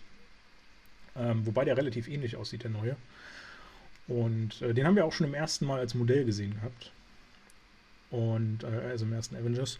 Und Hm. äh, ja, der, der neue Tower ist quasi ja so dieses, äh, zum einen, glaube ich, Tonys Wohnung und zum anderen aber auch irgendwie die, die zentrale Unterkunft, glaube ich, für alle, ne? Oder die, so, ein, so ein Treffpunkt oder sowas. Und gleichzeitig ja auch noch so eine Art Werkstatt für eben diese Drohnen. Genau, für seine, für seine Truppe. Genau. Iron Legend. Also meint ihr, der wohnt da? Ich glaube schon. Ich meine, das sind so viele Etagen, da wird er sich doch wohl eine kleine Wohnung mit reingebaut haben, oder? Na, ich glaube nicht. Nee. Ich glaube, der wohnt da nicht. Aber wo soll denn ein Iron Man wohnen? Sonst, der wird sich doch kein. Der hat doch ein. Äh, hat er nicht ein Haus? Na, in Miami hatte er ja eins. Das wurde ja dann von in, in Teil 3 zerstört vom äh, Zehn-Ringe-Typ da. Ach, der. Der schläft doch eh nie. ja, das stimmt natürlich. Der braucht ja Also es ist definitiv nicht der Stark Tower. Es ist nochmal ein Avengers Tower. Oder wurde der Stark Tower umgebaut? Ja, das finde ich kommt auch nicht so richtig raus, oder? Ob, ob die den abgerissen haben und neu gebaut haben oder. Weil für mich kam es immer so vor, als ob es noch der alte Stark Tower war. Ich glaube auch von der Position her wirkt es so, als ob es der Stark Tower sein könnte, aber ist es nicht. Ähm, auf jeden Fall ist er ja äh, ordentlich umstrukturiert worden, äh, insbesondere hinsichtlich, dass er ja jetzt ein, ein Jet auch dort landen können. Wir haben ja jetzt irgendwie einen eigenen Jet da auch gebastelt für die Avengers. Und Ja, das sind ja die, die Jets von Shield noch. ja, so die letzten Reste mit aufgegriffen wahrscheinlich. Ähm, genau. Und äh, in dieser äh, Base wird es quasi, da, das deren äh, zentraler Rückzugsort, da nehmen sie eben das Zepter mit hin und ähm, möchten das, wie gesagt, äh, wie gesagt, dann Tor mitgeben. Doch Tony hat ein bisschen andere Ideen. Was könnte man denn mit, dem, mit so einem Zepter machen? Was wäre denn Tonys Idee? So, Wang bitte. Ich verteile jetzt hier einfach. Die, die Energiequelle ausfindig machen. Oder Mhm. nutzen, Um damit was zu erreichen? um damit äh, übermenschliche, ja nicht Waffen, aber äh, Tools herzustellen. Das wäre eine äh, Möglichkeit. Genau. Also im Prinzip will er, äh, will er halt seine Vision vorbeugen, die Erde beschützen. Er hat halt diesen Ultron-Gedanken schon im Kopf, quasi irgendwie so eine künstliche Intelligenz äh, zu schaffen, ein Schutzschild damit zu errichten. Und äh, ja, versucht dann irgendwie daraus. Also ich meine, ihm scheint ja bekannt zu sein, dass man eben damit auch. Ähm, äh, also, also er sch- schafft es ja irgendwie mit Jarvis das Ding zu analysieren, irgendwie so ein Bild sich zu schaffen, äh, was wir ja so als, als Laserscan oder sowas da zu sehen bekommen, auch äh, was das für eine Struktur, Energiestruktur oder wie auch immer das äh, man das nennen möchte. Wir wissen ja auch, dass man mit dem Zepter Gedanken manipulieren konnte. Äh, also muss da ja schon irgendwie einen, irgendwas hinterstecken. Ich weiß gar nicht, ob wir das schon mal erwähnt haben, äh, was da tatsächlich drin ist. Und ähm, ja, ihr kennt ja im Prinzip, dass da eine, eine halbwegs ähnliche Struktur zu Jarvis drin steckt. Und äh, er das irgendwie da die Neugier entwickelt, das zu kombinieren, bloß dass halt diese neue, dieses neue Ding offenbar viel komplexer ist als Jarvis. Na, eigentlich geht er den gleichen Weg wie Strucker. Du hast da irgend so eine Energiequelle, so ein mächtiges Teil und du analysierst es und willst daraus was, im Fall von Stru Strucker, Waffen herstellen, um wieder Hydra stark zu machen und bei Tony halt irgendwas herzustellen, ähm, was äh, die Welt beschützen kann.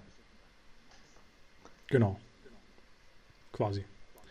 Ähm, ja, und dann bastelt er da eine Runde äh, mit dran. Ich glaube, drei Tage oder so nimmt er sich Zeit da, um, um eine künstliche Intelli- Intelligenz quasi zu entwickeln oder die zu Aber das fand ich auch ein bisschen zu, zu gezwungen, dass in diesem Zepter, in diesem Stein eine künstliche Intelligenz drin ist. Ja. Diese quasi das Pendant zu Jarvis ist. Ja. Also das, ich glaube nicht, dass das so Ja, vor allem- war. Vor allem fand ich es ein bisschen gezwungen, halt zu sagen, äh, der, er kann das mit Jarvis, kann ja einfach so ein, so ein äh, Infinity-Stein, muss man ja sagen, ist ein Infinity-Stein drin äh, in dem Zepter, äh, da kann er einfach auslesen oder sowas, wie, wie die Funktion davon ist. Und das finde ich ein bisschen kurios, sowas. Aber vielleicht hat der. Infinity-Stein, weil es ja so Gedankenstein ist, die Macht, dann auch sich selber so ein, so ein Tool mit an die Hand zu geben, dass der Stein dann irgendwie auf, weiß ich nicht, wie soll ich das erklären, so ein bisschen Einfluss nimmt auf das, was Tony ja auch schon in den Gedanken hatte und das dann einfach so produziert. Keine Ahnung, irgendwie sowas. Ja, und dann bekommen wir eine coole Schwarzblende, Äh, nachdem äh, Jarvis so ein bisschen anfangen soll, da irgendwelche Sachen durchzuberechnen, Tony sich zurückzieht, weil da irgendwie gerade eine Party in der Hütte ist. Ähm, soll ja quasi die Abschiedsparty für Thor sein, bevor er mit äh, dem Zepter ähm, zurück nach Asgard äh, fliegt oder wie auch immer äh, reist. Und äh, dann bekommen wir eine coole Schwarzblende äh, mit dem geilen Sound äh, von Altrons Stimme ähm, von James Spader gesprochen.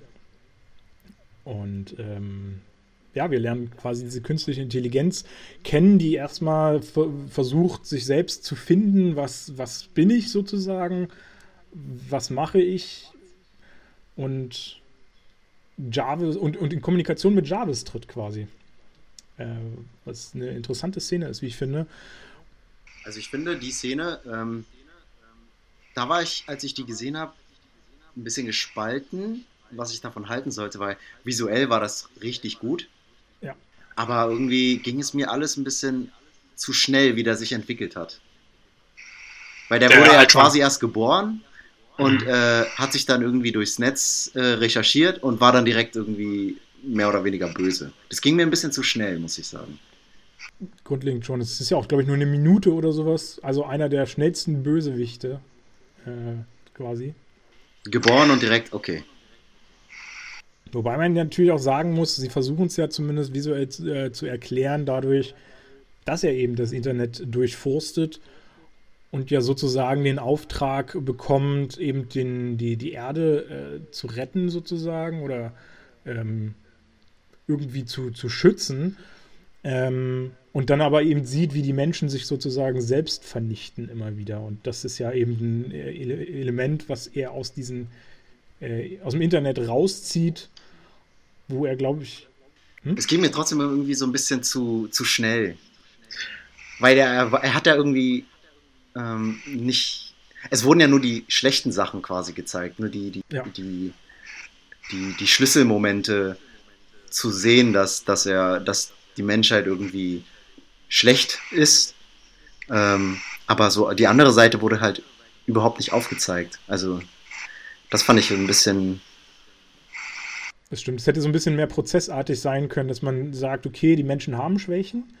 Ähm, die haben aber auch gute Sachen und da können wir was raus, äh, raus, raus filtern, womit man dann vielleicht arbeiten könnte. Vielleicht eben auch, okay, wir müssen die Avengers äh, zerstören. Das kann man ja auch relativ schnell vielleicht erkennen, weil die ja nun auch schon viel Terror da sozusagen mehr mit reingebracht haben. Aber äh, stimme ich dir im gewissen Sinne zu, dass man das vielleicht ein bisschen prozessartig hätte etablieren müssen, dass er dann immer mehr erkennt, okay, es gibt keinen anderen Ausweg, als die Menschheit zu, äh, auszulöschen, sozusagen.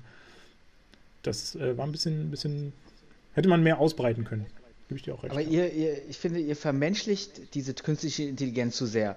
Weil wenn der so eine Macht hat und innerhalb von einer Sekunde, sagen wir mal, der hat eine mega Rechenleistung, der ist ja. super schnell in seinem Denken, in seinem Handeln, in seinem Tun. Der kann innerhalb von einer Sekunde das ganze Internet, die ganze Geschichte, alles, was da drin ist, analysieren, rausfinden und dann entscheiden. Dann ist es auch möglich in einer Minute, dass der komplett, weil er ja irgendwie diesen Widerspruch in sich hat und dann eine Entscheidung treffen muss, weil an sich soll er ja, wird er auf eine Mission geschickt, die Menschheit zu retten. Und dann kommt er aber zu dem Schluss, naja, ich kann die Menschheit ja nur retten, indem ich sie vernichte. Mhm. Und, muss, ja und, und, und, der überlegt halt viel, viel schneller, als wir uns das so vorstellen. Ja, aber was mich halt äh, trotzdem, also ich denke schon, dass er das richtig schnell durchforst hat, aber das wurde irgendwie äh, so, so ähm, nicht so rübergebracht, finde, äh, finde ich. Also man hat halt wirklich nur so, so einen kleinen Dialog, oder so, nicht kein Dialog, aber so, so, so, eine, so einen kleinen Ausschnitt von Tony Stark ähm, gesehen und da hätte ein bisschen mehr, also für uns Zuschauer ein bisschen mehr kommen können. Okay. Vor allem ist ja eine künstliche Intelligenz nicht nur darin erklärt, dass man logische Entscheidungen trifft äh, oder, oder extrem logische Entscheidungen trifft, sondern eben ja auch die, ähm, äh, der Emotionspart da quasi mit einfließt. Das ist ja die, das Entscheidende für eine künstliche Intelligenz, äh, weil sonst ist es ja wirklich nur ein Computer, der irgendwie immer mit Ja, Nein entscheidet, was ja quasi immer ein Rechner macht. Ähm, also das, das ist ja so das Entscheidende und sobald da natürlich ein Emotionspart quasi mit einfließt, müsste theoretisch halt auch berücksichtigt werden und überlegt werden, äh, ob es nicht halt Optionen gibt, das anders zu lösen. Womit ich eigentlich ein Problem habe bei, bei, bei der Programmierung dieses Programms Altron von Tony schon, eigentlich wurde mir doch als Zuschauer vermittelt, ähm, der Schutzwall für die Menschheit gilt, wenn von, von aus dem Universum irgendeine Be Gefahr bedroht und man nicht selber gerade die Gefahr ist. Aber Altron interpretiert es ja auf die Menschheit zurück, wieder auf das Irdische. Dass nicht die Gefahr von außen kommt, sondern dass der Mensch ja, aber die sollen ja geschützt werden. Also ist für mich da irgendwie so ein Programmierfehler drin. Naja, ich glaube, das liegt ja daran, wie ähm, Jarvis das formuliert hat. Er hat ja, also Altron hat ja irgendwie äh, so gefragt, was ist eigentlich meine Aufgabe, wer bin ich und so ein Kram, worauf Jarvis ja so ein bisschen äh, geantwortet hat. Und ich habe jetzt nicht mehr den Originalsatz so im, im Gedächtnis, wie es gesagt wurde, aber im Prinzip ging es ja darum, dass die Menschheit quasi äh, oder das Fortbestehen der Menschheit gesichert wird oder sowas oder Frieden für die Zeit oder irgend sowas. Frieden für die Zeit, glaube ich, wurde gesagt. Ne?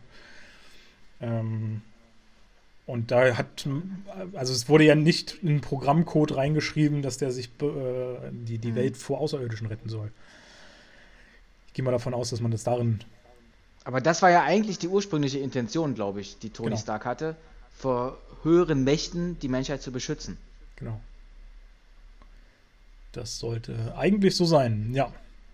Äh, ja, gleichzeitig passiert natürlich so ein bisschen, kriegen wir noch so eine Party zu sehen, um vielleicht mal noch ein bisschen das Fröhliche abzuarbeiten.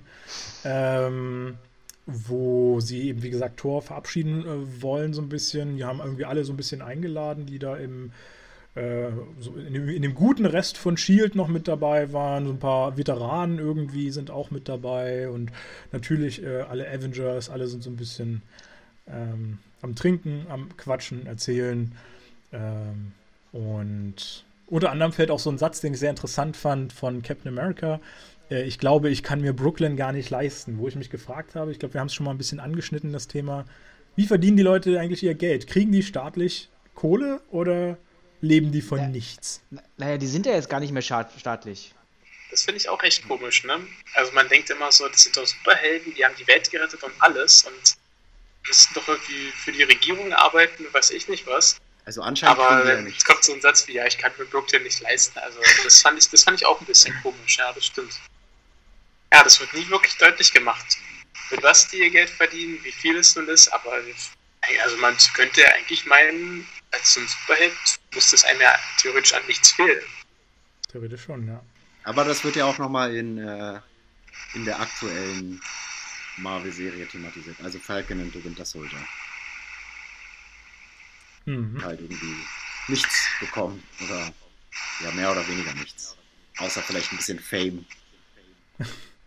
Ja, ich meine, grundsätzlich hat ja auch äh, Tony Stark natürlich ordentlich Kohle auf seinem Konto. Ich meine, der hat ja immer noch seine, seine Firma da irgendwie mit im Hintergrund laufen, äh, wo er sich, glaube ich, dumm und dämlich verdient. Theoretisch könnte er ja einfach die Avengers so ein bisschen bezahlen und deren Wohnung. Äh, der, der finanziert doch auch alles, vor allem die ganze Technologie und die Anzüge und dies und das und jenes. Genau. Weil die Avengers haben ja gar keinen Arbeitgeber.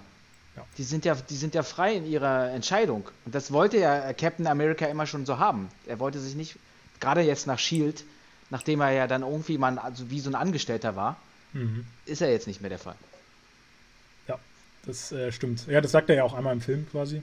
Ähm, dass er das alles, das finanzielle, den finanziellen Part macht und äh, Captain sozusagen den äh, Chef-Part übernimmt und äh, das Sagen hat.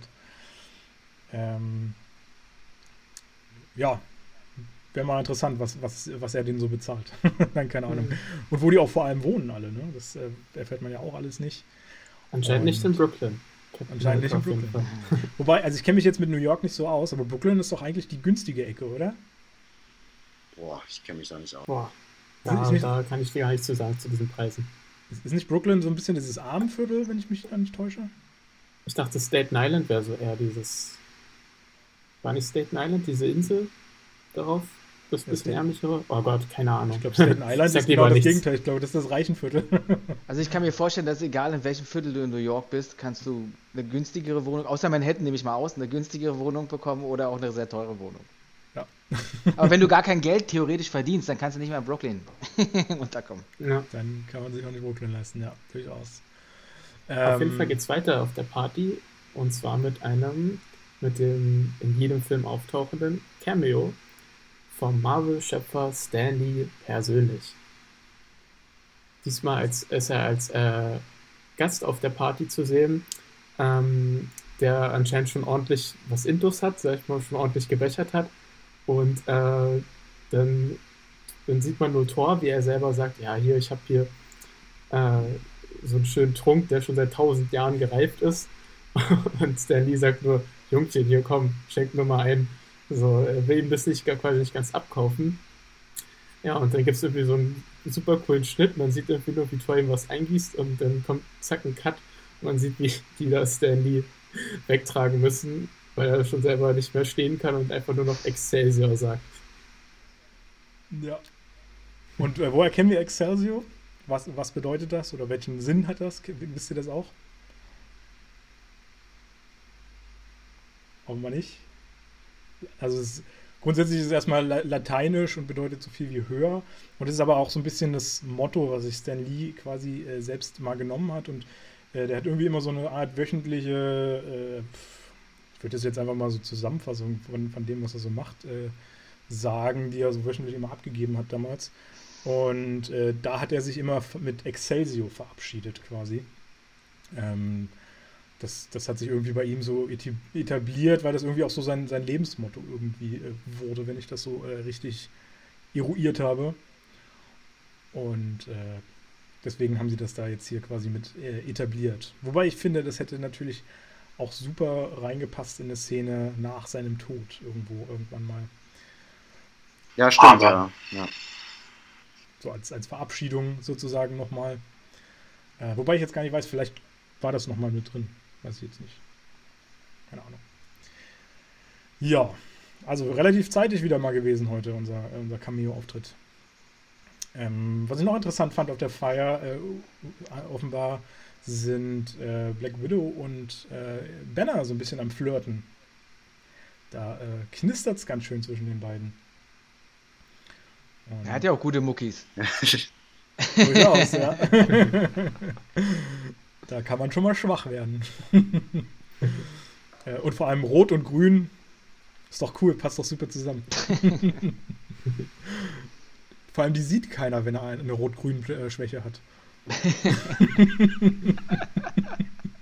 oh, jetzt wird's, jetzt wird's schlecht in den Witzen. ähm, und wir kriegen noch eine schöne Szene, die mag ich auch immer wieder sehr gerne. Äh, nachdem so die Party äh, vorbei ist, alles so ein bisschen beruhigt, alle sind nach Hause gegangen, ähm, sitzen sie alle so in einer, in einer, Runde und quatschen noch eine Weile. Und auf irgendwie einem Tisch oder sowas äh, liegt Thors Hammer. Und irgendwann kommt so die Idee auf, wer kann eigentlich Thors Hammer heben noch? Ähm, und ich finde die. Hm? Wer ist worthy? ja. Ähm, und ich muss sagen, ich, ich, mag diese Szene sehr. Die sehe ich immer wieder sehr, sehr gerne. Äh, wie dann alle versuchen, da diesen Hammer zu heben. Iron Man zusammen äh, mit War Machine äh, ziehen sich extra noch ihre, einen Teil ihrer Rüstung an, damit sie noch mehr Power aufbringen können. Ähm, Black Widow versucht es gar nicht erst. Und Hawkeye total am Verzweifeln. Und äh, ich finde das immer sehr charmant. Insbesondere, weil wir dann auch noch eine besondere kleine Sache sehen, die durchaus auch schnell entgehen kann. Was passiert denn noch? Äh, spielst du auf Captain America an, als er versucht, Richtig. den Hammer anzuheben. Genau. Ja, man sieht nämlich, wie der Hammer ja, so sich gefühlt einen Millimeter bewegt und Thors Blick entgleitet sofort, was ich super witzig fand, in diesem Moment, wie er das denkt, oh Mann, was passiert denn jetzt? Super gut gespielt auf jeden Fall. Ja. Und ich glaube, ja. also hier ähm, Robert Downey Jr., das wirkt auch alles so improvisiert, was er da macht. Ich glaube auch, also vieles davon äh, haben die nicht so geplant, glaube ich. Aber. Ja, aber herrlich. Ähm, da habe ich mir die Frage gestellt. Ist Captain America oder war er zu dem Zeitpunkt immer worthy? Hm. Ich glaube schon. Meine, meine Theorie ist, er konnte es eigentlich schon damals und hat es aber nicht gemacht, weil er Thor nicht bloßstellen wollte. Eben weil er so ein herzensreiner Mensch ist und, sag ich mal, nicht das zum Prallen genutzt hat, sondern wahrscheinlich irgendwie schon gespürt hat, er würde es jetzt schaffen, aber er würde Thor damit auch bloßstellen. Und ich glaube, deswegen hat er es nicht gemacht. Oder eine andere Frage eher. Meint ihr, Mjölnir kann, kann das abschätzen? Oder, also klar, Captain America wirkt halt immer so, als wenn er halt ähm, den anheben könnte. Aber meint ihr, Mjölnir, also ich meine, in, in, in den Captain America-Filmen wird man ja noch herausfinden, dass, dass, dass er ein paar Sachen zu verheimlichen hat, bezüglich jetzt äh, Tony. Ähm. Meinst du, es spielt eine Rolle? Also das würde eine Rolle spielen. Ich meine, er hat ja auch versucht, irgendwie, um das vorwegzunehmen, Tony zu schützen.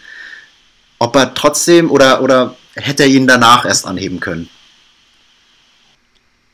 Hm. Also ich teile, ich, ich teile Wangs ähm, Meinung da oder Theorie, die er aufstellt, dass er nämlich zu dem Zeitpunkt jetzt noch gar nicht so würdig war oder generell würdig war, dass er ihn komplett anheben konnte. Aber st dann stellt sich auch die Frage, hat Mjölnir auch so eine, also kann er denken? Weiß er, okay, da fehlt noch ein bisschen, du bist noch nicht ganz worthy, aber ich lass dich mal dran wackeln. Ich will's, ich will's mit dem Denken gar nicht so, so, so, so formulieren, sondern es ist ja wie so ein Fluch auf ihm. Odin hat ihn ja mehr oder weniger ähm, verhext und, und dieser Zauberspruch, der da auf ihm drauf ist, der, also den, der hat so den Anschein, als ob der dann denken könnte. Aber an sich musst du halt nur diesen Zauber erfüllen und wahrscheinlich durch deine Reinheit des Herzens oder deiner Seele, das ist so der ausschlaggebende Faktor. Aber, aber ich meine, ob er das. Mh, hm, also klar, das, da, da, er kann das halt äh, differenzieren, aber ich meine, man könnte jetzt auch sagen, okay, Mjölnir hat ihn nur dran wackeln lassen. Das könnte auch sein. Also äh, ich, ich, es ist schwierig auszudrücken. Ähm, naja, dass er quasi, ähm, man könnte das vielleicht so ausdrücken, äh, dass Mjölnir erkannt hat, okay, das ist eine gute Seele, aber da, da, fehlt noch was. Wir müssen ihm den Hint geben, zu sagen, okay, du musst irgendwie noch was in deinem Leben sozusagen ändern, damit du wirklich würdig bist, das Ganze. Ähm, also quasi so, so eine Andeutung zu geben, kümmere dich noch so ein bisschen. Du, du könntest es, wenn du willst, aber so richtig ist es noch nicht. Genau. Also ich glaube, ähm, gelesen zu haben, dass, äh, dass auf jeden Fall äh, Kevin Feige und ähm, äh, die Re Regisseure gesagt haben, okay, er war immer worthy, er hat es aus, äh, dass er einfach, um, um Tor nicht bloßzustellen, hat er es nicht hat er, hat er den Hammer nicht angehoben. Aber man, man hat ihn schon eine gewisse Anstrengung gesehen, dass er auf jeden Fall dran gezerrt hat. Und deswegen äh, glaube ich das nicht so ganz. Ja. Also ich glaube, er. Mh, hm, ja, ist halt schwierig. Also die, die, die Frage ist natürlich wirklich, warum wird das nur so ein, so ein klein bisschen äh, oder wackelt der nur so ein klein bisschen? Ne? Ähm, also entweder ist er halt nicht würdig, dann dürfte er gar nicht wackeln, oder er ist würdig, dann dürfte es halt einfacher sein, theoretisch. Ja. Das äh, ist so ein bisschen. bisschen also die schwierig. logischere Erklärung wäre dann eigentlich, dass er es immer schon wusste und da gut geschauspielert hat. So getan hat, aber da ewig dran zieht und dann gemerkt, oh, jetzt ist es zu weit und okay, lege ich ihn wieder hin. Aber ist man dann nicht in dem Moment selbst äh, oder, oder, von sich selbst zu doll überzeugt, wenn man sagt, ich bin eine perfekte, reine Seele, die würdig ist? Wäre das nicht dann eigentlich auch schon wieder ein mehr oder weniger negativer Punkt? Der wieder für eine Nichtwürdigkeit sprechen würde. das wird dann doch ein bisschen zu deep, oder? ich glaube ja, auch, ja. Dafür, dass es eigentlich nur eine humoristische Szene sein soll. Vielleicht haben die sich damals echt nichts bei gedacht und dann kam irgendwie hinterher die Erklärung und dann mussten sie irgendwas dabei steuern. Ich glaube, das ist so häufig, ja, in, den, in ganz vielen Filmen. Das soll einfach nur ein Gag sein, einfach nur ein Gag sein, glaube ja. ich. Ich gehe auch davon aus. Ohne, ohne großartig viel Hintergrund. Da, da haben die sich, also die Schauspielerinnen und Schauspieler, vermutlich einen Spaß erlaubt und dann kamen die Produzenten irgendwann in, äh, äh, in, in Erklärungsnot. Hm, scheiße, wie interpretieren wir das jetzt? Ja, ich meine, das ist ja sowieso das Problem, dass natürlich im Nachhinein, wenn der Film dann raus ist oder so, die ganzen Zuschauer anfangen, an jeder Szene rumzuinterpretieren, so wie wir es ja äh, interessanterweise auch machen. Und ähm, dann da so, so eine Sachen natürlich schnell in Frage gestellt werden, wo man halt oftmals wahrscheinlich gar nicht so genau drauf gucken sollte, wie es dann passiert ja. noch. Aber vielleicht ja, kann ja auch nur ein zu 95% würdiger Mensch den da kurz auch hochheben. Vielleicht ist das ja auch möglich. So kurz an der Grenze noch. Ah, das, das weiß ich nicht. Also ich, ich bin der Meinung, dass ähm, Mjöl Mjölnir halt wirklich nur zwischen. Also er kann da keine Abstufungen machen. Entweder du bist würdig oder nicht. Ähm, und ich glaube. Ah, scheiße. Wir, wir, können ja eine ganz andere spannende Frage in dem Zusammenhang mal stellen. Und zwar. Ähm, zu dem Zeitpunkt, als äh, Mjölnir auf der Erde das erste Mal war, in diesem Stein damals, da gab es ja eigentlich noch nichts, was äh, Captain America äh, äh, Böses gemacht hatte. Ich weiß gar nicht, war der ja aus dem Eis, war der ja auch schon wieder aufgetaut. Ähm, hätte er zu diesem Zeitpunkt den Hammer aus dem Stein ziehen können? Da müsste ja seine Seele eigentlich rein gewesen sein. nein, Zeitpunkt. nein, glaube ich nicht. Weil ähm, das Ereignis, was Wang ja angesprochen hat, was ja in dem nächsten Teil von Captain America kommt, ähm, das ist ja schon längst passiert und er hat ja schon das Wissen damals, glaube ich. Ah, ich weiß nicht, da muss ich glaube ich nochmal recherchieren, weil ich glaube, das wird erst in den folgenden Filmen bekannt, dass er das. Also ich glaube, er, ähm, dass er das da erfahren hat, glaube ich. Bin ich mir aber jetzt nicht ganz sicher. Also ich. Ich weiß auch nicht, ich weiß halt nicht, wann der das erfahren genau, hat. Genau, genau, das, das, äh, das, das weiß ich auch nicht. Deswegen müsste man da nochmal recherchieren, auf jeden Fall. No. Gut, die Frage werden wir wahrscheinlich auch nicht klären können letztendlich. mhm. ähm, gehen wir ein bisschen weiter in der Handlung. Äh, es passiert nämlich ja noch was in dem Raum, als sie dann da zusammensitzen. Äh, etwas äh, ziemlich Kurioses, denn Ultron hat sich in der, äh, in der Zeit mittlerweile sich so einen dieser Körper geschnappt, ausgerechnet einen der kaputten. Oder beziehungsweise hat sich äh, einen quasi gebastelt, ne? So ein bisschen. Ich glaube, der war gar nicht einer der kaputten. Und ähm, hat sich da selber eingepflanzt und tritt dann den Avengers gegenüber, um ihnen äh, ja, so eine, so eine, kleine Ansprache zu halten und äh, ja, für ihn deutlich zu machen, dass er für Frieden für die Zeit da ist, für, für unsere Zeit. Da habe ich nämlich die Begrifflichkeit auch nochmal tatsächlich gesagt, Frieden für unsere Zeit ist sein Auftrag. Und äh, ja, damit ist äh, Ultron geboren, der die Welt äh, quasi bereinigen möchte von, von Erdbewohnern.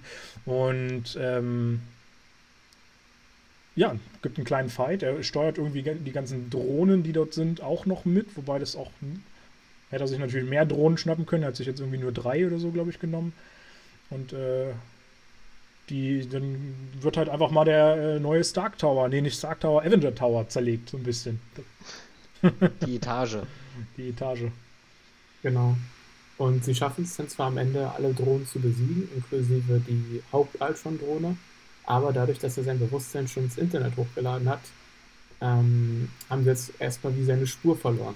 Also Ultron ist jetzt erstmal unauffindbar, hat aber davor noch verlauten lassen, dass er ja im Prinzip durch Tony Stark entstanden ist. Erst also anschließend, nachdem der Fight vorbei ist, sind die Avengers, insbesondere Thor, mehr als sauer auf Tony. Sie noch gleich spüren lassen. Ja, genau. Ähm, also Ultron äh, setzt sich ab und ich muss sagen, ich habe mal ein bisschen äh, nachgeforscht. Also wir kriegen ja dann Ultron später in einem neuen Körper dann auch zu sehen, ähm, weil er sich natürlich einfach überall einpflanzen kann, wo er möchte, in alle möglichen digitalen äh, Techniken.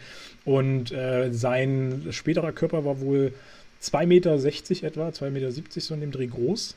Und es war wohl dann interessant, äh, alle folgenden Szenen immer zu drehen, weil natürlich immer, wenn irgendeine Interaktion mit Avengers oder sowas stattfand, ähm, mussten die Leute ihm ja auch in die Augen gucken. Und beim Dreh haben sie dann das wohl so gelöst, dass sie ihm ähm, äh, dem, dem, dem, Darsteller irgendwie was angeschnallt haben, wo dann oben so zwei rote äh, Bälle oder sowas äh, mitgeschwungen sind, womit dann die Schauspieler wissen sollten, wo in etwa die Augen von Ultron sind, damit man den quasi immer in die Richtung guckt. Ähm, war wohl ein bisschen schwierig für, ich glaube, Wanda, die hatte, glaube ich, immer echt Probleme. Die hat wohl letztendlich mal den Schauspieler angeguckt und nicht, äh, nicht auf die Augen. Na, da hätte ich ja auch Probleme. Ja, ist auch ungewohnt irgendwie. Wenn man mit jemandem interagiert und dann auf irgendwas anderes die ganze Zeit schauen muss, was viel weiter oben ist. Ein bisschen komisch. Und, Aber ich, mir kam da gar nicht 2,60 Meter groß vor. Jetzt auch ja, nicht animiert.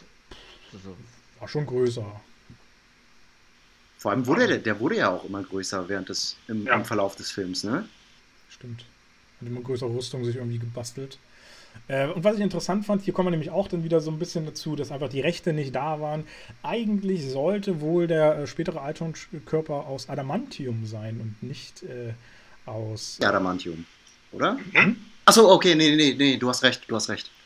Genau, sollte eigentlich aus Adamantium sein, aber dadurch, dass die Rechte eben bei Fox waren im, im X-Men-Universum, äh, haben sie das nicht gekriegt und äh, konnten das nicht verwenden. Es sollte, äh, ursprünglich war das wohl geplant, die drei wesentlichen großen Metalle da jetzt zu etablieren. Also einmal Caps Schild ja mit Vibranium, äh, eher als Adamantium und dann Thors Hammer, habe ich jetzt aber vergessen, wie dieses Metall hieß. Das ist ja wohl auch nochmal so ein ganz, ganz spezielles. Ähm, aber ja, Rechte standen wieder im Weg.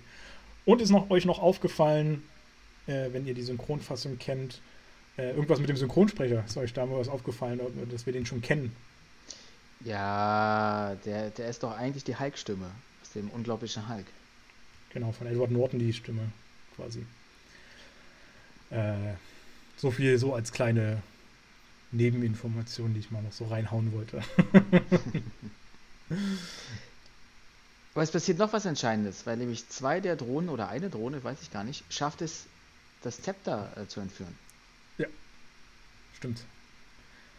Und sie fangen wieder bei Null an, wieder den Zepter hinterher zu genau. forschen. Genau. Die, äh, die, Drohne bringt das Zepter dann quasi zurück in die Struckerbasis, ne? Äh, mhm. Diese, diese, diese ähm, Burg, wo dann äh, Ultron anfängt, irgendwie so ein bisschen zu, rum zu experimentieren und sich ähm, eine eigene Drohnenwerkstatt sozusagen aufzumachen.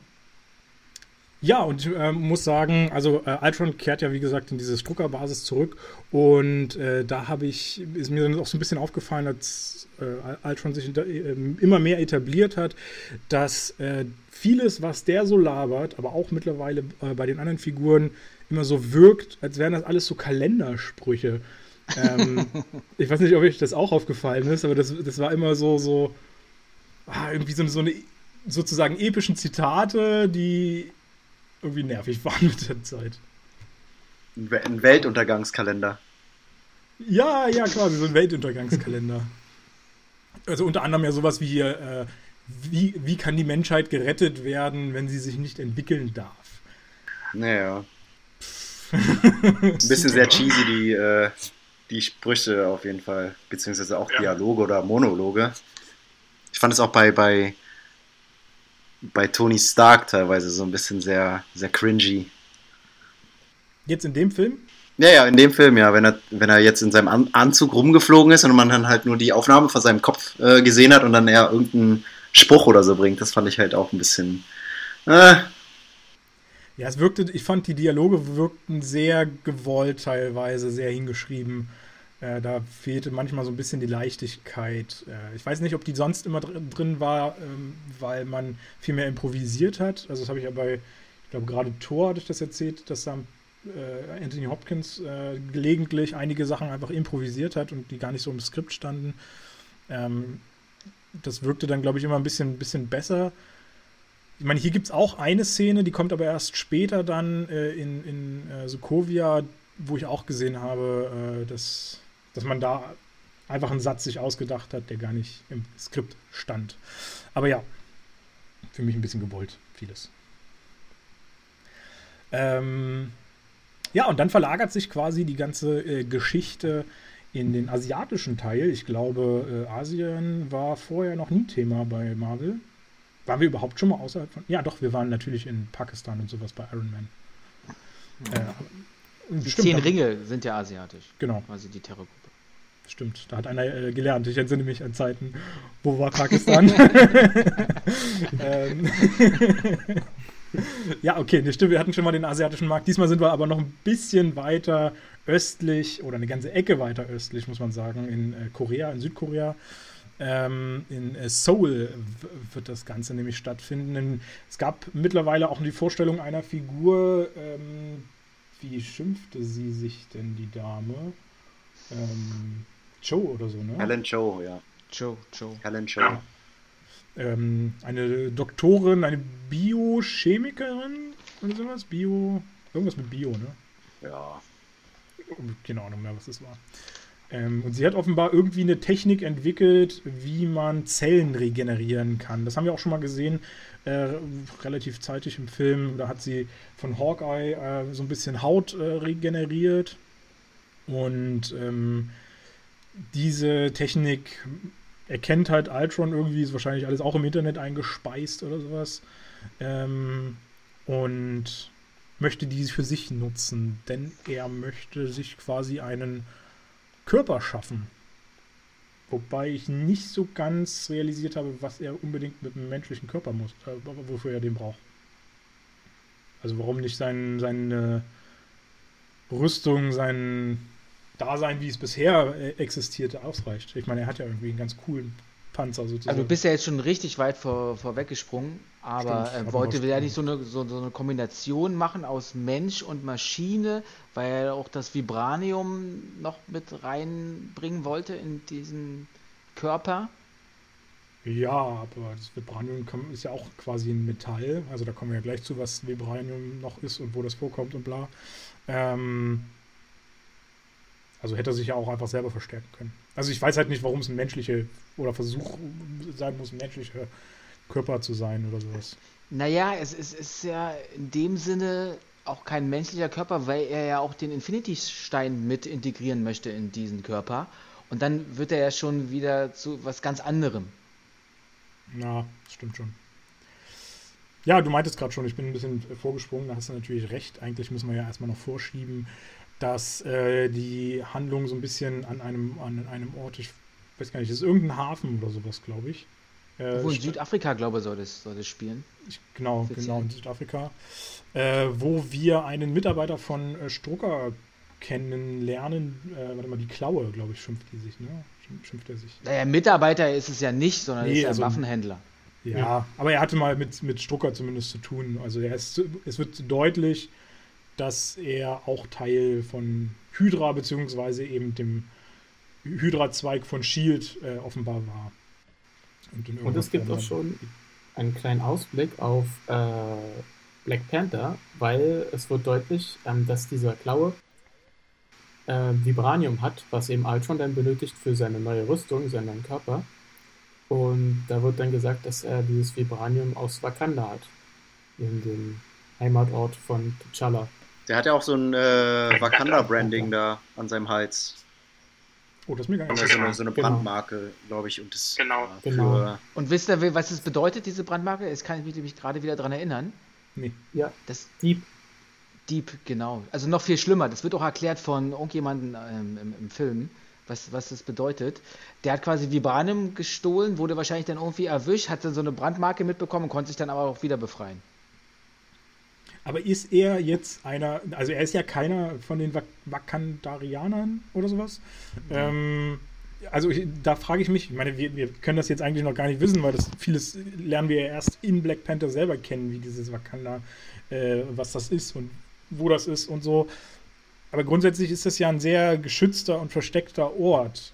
Also woher weiß er das? Wie kommt er da so einfach rein und wie kann man so einfach Vibranium klauen, was ja offenbar das äh, seltenste Metall der Erde ist?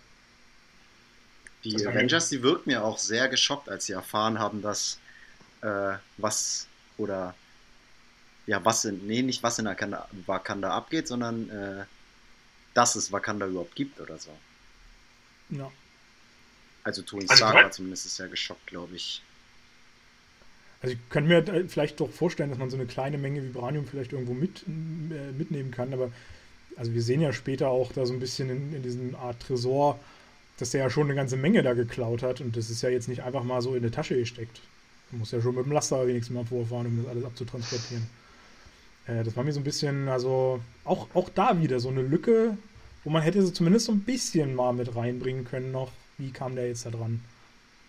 Ich fand auch, ähm, als ich den Film zum ersten Mal gesehen habe, hat es mir überhaupt nichts gesagt, weil ich kannte halt dieses Nee. äh, Black Panther-Universum gar nicht. Genau. Konnte man nicht, ich konnte nichts mit Wakanda anfangen. Aber jetzt, wo man halt irgendwie ähm, alle Filme gesehen hat, ergibt es halt alles so ein bisschen Sinn. Ja, das stimmt. Äh, war für mich auch so ein bisschen, war, war eine komische Szene auch vom ersten Mal gucken. Ähm, man hat, fehlte so ein bisschen der Sinn, die Sinnhaftigkeit drin, Also aber was, natürlich. was ich einfach auch noch als groben Schnitzer äh, finde, von der Story her ist, dass halt diese Strucker-Festung, die sie ja irgendwie dann überwältigt haben am Anfang des Films, weiter noch existiert und auch die ganzen Maschinen und, und, und, und, und, und, und Waffen, die da unten sind, einfach noch da geblieben sind. Also quasi oh, kann irgendjemand kommen, in dem Fall Altron, übernimmt da alles und kann sich da wieder eine neue Armee aufbauen. Ja, das stimmt. Das ist natürlich auch ein bisschen seltsam, da hast du recht. Äh, insbesondere, weil die ja offenbar auch eine Art Alien-Technologie hatten. Das waren doch auch dieses, diese komischen Chitauri. Monster. Ja, diese genau. diese Levi Leviathan heißen die, glaube ich, diese Riesenviecher.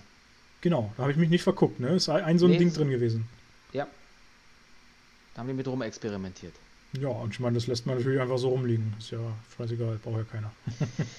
Ja, Stru Strucker wurde ja eigentlich festgenommen, der wird aber jetzt von Ultron in seinem Gefängnis getötet. Mit der Ja. kleinen Nachricht an, ähm, an die Avengers. So, so langsam wird er böse.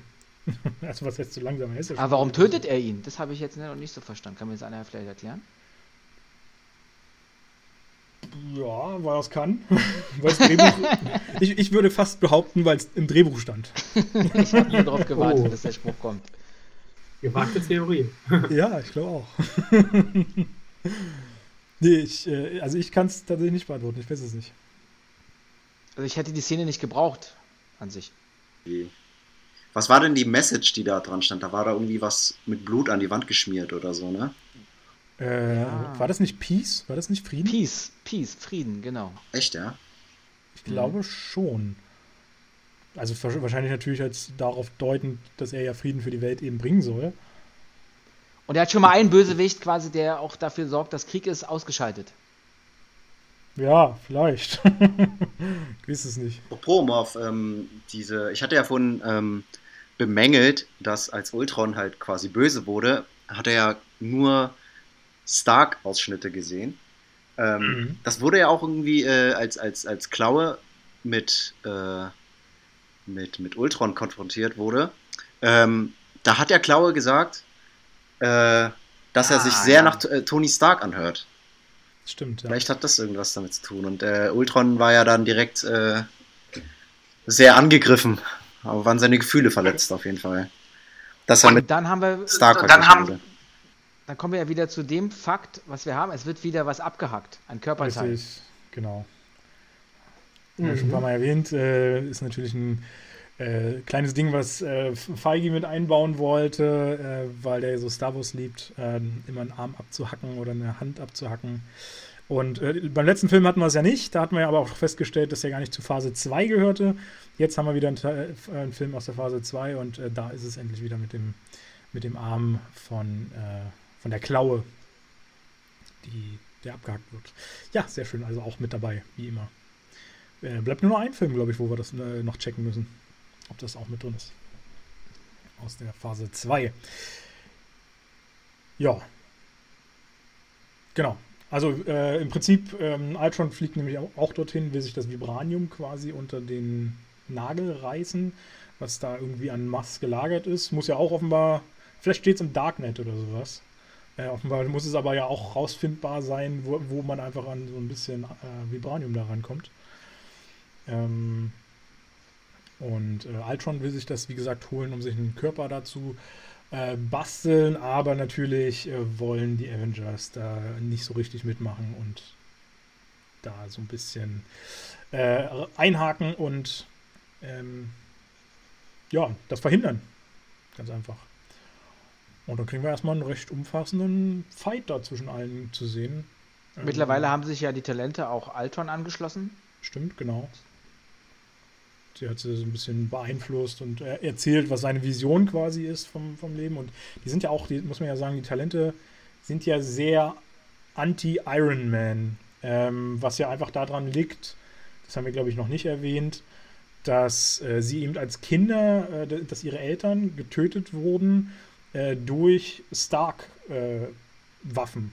und sie dann auch irgendwie äh, in einem eh schon zerbombten Haus zwei Tage verbringen mussten mit einer Stark, äh, äh, nicht Granate, sondern so einer, so einer Stark-Bombe äh, direkt vor den Augen, immer in der Erwartung, in jedem Moment gesprengt zu werden.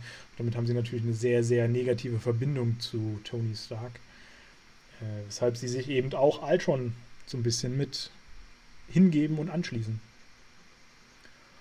Und äh, ja, dann ähm, treten die alle drei so ein bisschen gegeneinander, äh, gegen die ganzen Avengers an. Insbesondere natürlich Wanda mit ihren Fähigkeiten, die Leute zu beeinflussen. Ähm, kriegt ihren großen Auftritt und fängt an, bei allen der Avengers äh, so ein bisschen im Ge Gedächtnis rumzuwirren und, und Blödsinn zu machen. Was ich finde, hätte, was man noch ein bisschen mehr hätte ausgestalten können, wie ich finde. Ist mir ein bisschen zu kurz gekommen, das Ganze. Was direkt meinst du jetzt? Mit Ja, ja, den Prin- Visionen, die sie scha äh, erschafft? Genau, also im Prinzip sch- schafft sie ja bei fast allen Visionen, können wir ja gleich mal dazu sagen, bei Hawkeye nicht. Der macht das ganz geschickt, weil der wurde ja schon einmal manipuliert. Äh, der lässt sich nicht noch einmal manipulieren und äh, wehrt sich da ganz gut gegen. Ähm, und bei den anderen, also er, sie setzt ja quasi jedem so sein, ihre spezielle äh, Vision in den Kopf. Thor ist irgendwie wieder äh, auf äh, seinem Planeten und da ist irgend so eine komische Feier. Auch Captain America ist bei einem Event, wo offenbar irgendwie ein Nazi-Event muss das gewesen sein oder sowas, glaube ich. Ähm, äh, wen, wen haben wir noch? Black Widow wird zurückversetzt in ihre Zeit ihres Trainings, ihrer Schule, als sie als Kind irgendwie in Russland ausgebildet wurde. Haben wir noch wen, der beeinflusst wird? Nee, das war's. Die drei. Aber du siehst bei, bei der Torvision zum Beispiel einen ganz kurzen Ausschnitt, ich weiß nicht, ob es dir aufgefallen ist, da sieht man schon die Infinity-Steine und man sieht auch schon nur Vision. Ganz kurz. Ja, die Augen. Man sieht Vision. Genau. Die Augen. Die Augen von Vision sieht man. Den Bruchteil einer Das ist mir nicht Sekunde. aufgefallen. Krass. Gesicht. Und das ist halt interessant, dass ähm, quasi irgendwie Thor schon in seinen Visionen irgendwas sieht, was noch gar nicht äh, wirklich existiert, dass er irgendwie so in die Zukunft schauen kann. Das stimmt, ja. Äh, woraufhin er ja auch, also er wird ja mehr oder weniger unterbrochen dann in dieser Vision auch. Woraufhin er ja dann im Nachhinein, soweit können wir ja vielleicht schon vorgreifen, das Interesse hegt, diese Vision quasi vollständig einmal zu sehen und äh, ja, irgendwie auch zu seinem Planeten zurückfliegt und in eine Art Nein, nein, Gewässer nein. eintaucht. Äh, Zu seinem, zu seinem Planeten? Der ist doch mit Ich Dr. Selvig ist er doch unterwegs. Ja, aber ich Das dachte, der auf hat der Erde gewesen sein. mitgenommen. Nee, Achso, ich glaube Warum? nicht. Nee. Glaube ich nicht. Ja, aber das ist ja kein normales Gewässer. Das ist ja, und so ein Gewässer hast du ja nicht einfach auf dem Planeten. Ja, auf der Erde. Jetzt, wo du es so sagst, das wird halt nicht aufgeklärt. Ich dachte eigentlich immer, dass es auf der Erde ist, aber bin gar nicht auf die Idee gekommen, dass es vielleicht doch. Das Dann- muss auf der Erde gewesen sein, weil Se äh, ähm, hier, hier, der Professor hat ihn doch hingeführt, oder nicht, oder? Weil er meinte doch hier, das ist dieses äh, äh, Sea of Sight oder keine Ahnung, wie das heißt. Aber ich glaube, hä, ähm, er hat ihn da hingeführt, glaube ich. Also ich habe es jetzt immer nur so interpretiert, weil eben dieses Gewässer. Ja, ja, warum sollte so- der den Professor mitnehmen, wenn es bei ihm auf dem Planeten ist? Er hätte auch alleine hinfliegen können. Ja, ja, Oder hinreisen können. ja. Ich war sowieso, das war mir sowieso ein bisschen skurril, warum er den Professor, Professor dabei hat. Ja, da wurde so ein bisschen mystisch, irgendwie so ein bisschen komisch, dass da irgend so eine heilige Quelle ist, so, so ein Ja. kleiner Pool und dann hüpft er da rein. Und Ja. muss sich dann nochmal stellen seiner Vision, wie es jetzt weitergeht. Aber war ja sowieso auch die Frage, warum, also woher weiß Thor, dass er zu Selvig muss, um, wenn, wenn dieses Gewässer auf der Erde ist, um dieses Gewässer zu finden. Also, Ja, das ist auch wieder so ein Knackpunkt, was nicht weiter erklärt wird. Ich Ja. finde auch diese Quelle an sich jetzt, das ist mir zu, ist mir zu abgefahren wieder. Also das passt, passte da so nicht rein. Vielleicht brauchte der, wir, wir können auch eine einfache Erklärung finden, vielleicht brauchte der auch einfach mal ein Bad, nachdem der so viele Jahre da gekämpft hat jetzt. Und äh, dieses Bad hat er genutzt, um sich zu entspannen und wieder in seine Vision zurückzukehren. das ist dann einfach die einfache Erklärung. Die finde ich nicht schlecht. Perfekt. ähm, ja, und aber genau, worauf ich hinaus wollte, mir diese, diese Vision, das hat jetzt quasi alles Einfluss gefunden, hat die auch so ein bisschen äh, alle so mitgenommen. Wie gesagt, Thor, dass er noch mal ein bisschen forschen will. Äh, Black Widow auch, dass sie noch mal erinnert wurde, so. Aber das hat mir zu wenig Auswirkungen nachher auf den ganzen Film gehabt. Das hat kaum Einfluss mehr gehabt und ist dann relativ schnell irgendwie auch in Vergessenheit wieder geraten. Und das fand ich ein bisschen. Also, ich meine, Iron Mans Vision, muss man ja dazu sagen, prägt ja den ganzen Film. Hätte, äh, am, äh, am Anfang. Hätte man diese Szene nicht gesehen, wie er äh, vor dem Leichenberg steht, dann wäre ja quasi der ganze Film gar nicht passiert, weil er nie versucht hätte, Ultron zu entwickeln oder ähnliches. Vielleicht. Hat der Ultron erst danach entwickelt, nach der Vision? das Programm, oder gab es das, das denn schon? Nee, Ultron kam erst danach. Okay. Aber man, man, man erkennt halt so ein bisschen so die Lions-Geschichte der einzelnen Charaktere. Zum Beispiel bei äh, Captain America war es ja so, dass er ja, wenn er nicht ins Eis gefallen wäre, hätte er ja eine wunderschöne Frau, mit, hätte geheiratet und er hat ja noch versprochen, naja, wenn, wenn wir uns wiedersehen, dann tanzen wir auch mal zusammen. Und das spiegelt es ja auch wieder, das sind so Sehnsüchte oder auch irgendwelche Dinge im Leben, die die ganz stark geprägt haben, wo sie immer noch dran hängen.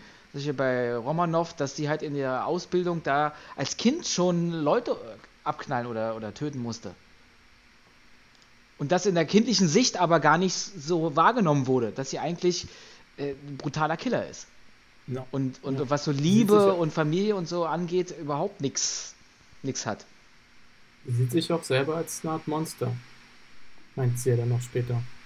Hm. Die Wanda sieht sich als Monster. Nee, äh, Black Widow. Äh, Black Weil Widow, sie ja, ja. schon eiskalte Killer ist. Sie sagt ja dann irgendwann noch zu Hulk, ja, du bist nicht das einzige Monster. Stimmt, ja. Also, also zu Bruce Banner in seiner menschlichen Form eben. Genau. Ähm, ja, genau. Aber wie gesagt, für mich war das ein bisschen zu wenig, äh, hat das ein bisschen zu wenig Auswirkungen. Man hätte es definitiv äh, ähm, ausweiten können, finde ich. Ja. Also Mehr über die Charaktere zu, zu erfahren. Ja, allein schon das. Also ich meine, Black Widow ist ja immer noch so spannend. Ich meine, ich hoffe, dass wir das natürlich jetzt in dem Black Widow-Film dann auch sehen werden. Äh, es soll ja, glaube ich, so ein bisschen ihre, ihre Zeit vor den Avengers dann darstellen. Ähm, aber das, ich glaube, wäre schon ganz interessant gewesen, mal ein bisschen mehr in der Vergangenheit zu bohren. Auch bei Hawkeye kennen wir ja eigentlich nichts so richtig aus, aus seiner Vergangenheit. Ähm, ich meine, gut, der wurde jetzt auch nicht beeinflusst mehr von, von Wanda, aber da wäre es ja auch mal interessant, nochmal so einen Blick zu bekommen. Ähm, Äh, man sieht zwar nichts von seiner Vergangenheit, aber da muss man sagen, man sieht, man erfährt einfach mehr über ihn, was jetzt noch ein paar Szenen später dann kommt in dem Film. Also ich finde, er wird hier wirklich äh, sehr, sehr viel stärker beleuchtet und noch in ein sehr viel besseres Licht gerückt in meinen Augen, als es noch beispielsweise im ersten Avengers der Fall war. Mhm. Ja, das stimmt natürlich. Genau. Genau, wir Äh, können ja, weiter damit machen, dass ähm, Wanda nämlich nicht nur die Avengers beeinflusst, ähm, denn Bruce Banner hält sich immer in der Nähe auf von diesem Container, wo Klaue ist und fragt die ganze Zeit, ob er eingreifen soll oder nicht. Und dann sieht man eben schon, dass äh, Wanda auf ihn zugeht, was dann damit endet, dass äh, sie ihn mit, seinen, mit, ihren Gedank mit ihren Gedankenspielchen äh, so erzürnt, dass sie den Hulk rauslässt, der diesmal wirklich, wirklich komplett un, äh, nicht zu bändigen ist. Also der, sie hat ihn wirklich irgendwie geschafft, komplett wütend zu machen, sodass er wirklich nicht mehr zwischen Freund und Feind unterscheiden kann. Das fiel ja Hulk schon immer ein bisschen schwer, aber diesmal ist es wirklich äh, ganz extrem. Das stimmt. Oder geht gut die Post ab. Äh, Hulk ist dann, ja, macht sich in Soul breit und äh, fängt an, äh, Soul ein wenig zu Nee, wir sind ja, wir sind, wir sind ja noch eigentlich in Südafrika. Stimmt, in Südafrika war das ja, nicht, nicht Soul. Ja, stimmt. Ähm, und, in, und dann fängt er Südafrika platt, äh, an, platt zu machen. Das meinte ich, also genau diese, diese Kampfszene meinte ich ja, äh, also äh, er kämpft ja dann gegen äh, Tony Stark und äh, da fand ich halt die Monologe, die, die Tony Stark da hatte, die fand ich halt so ein bisschen sehr, sehr cringy. Ja, das stimmt. Aber ich muss sagen, an sich, der Kampf ist natürlich super geil. Also, man muss ja sagen, ähm, Iron Man tritt nicht nur als äh, langweiliger mit seinem Mark 42 oder so ein Quark auf, sondern äh, fährt ein bisschen mehr gegen Hulk auf. Er weiß ja nun, was, was da für Power in ihm drin steckt. Und hat sich einen Hulkbuster, nennt sich das Ding, äh, geschaffen. Was ordentlich groß ist, ordentlich Power hat. Äh, ich habe mal gesehen, der wird mit neun Arc-Reaktoren äh, betrieben. Äh, ich glaube, drei, drei, oder, nee, drei sind vorne und sechs sind hinten irgendwie drauf.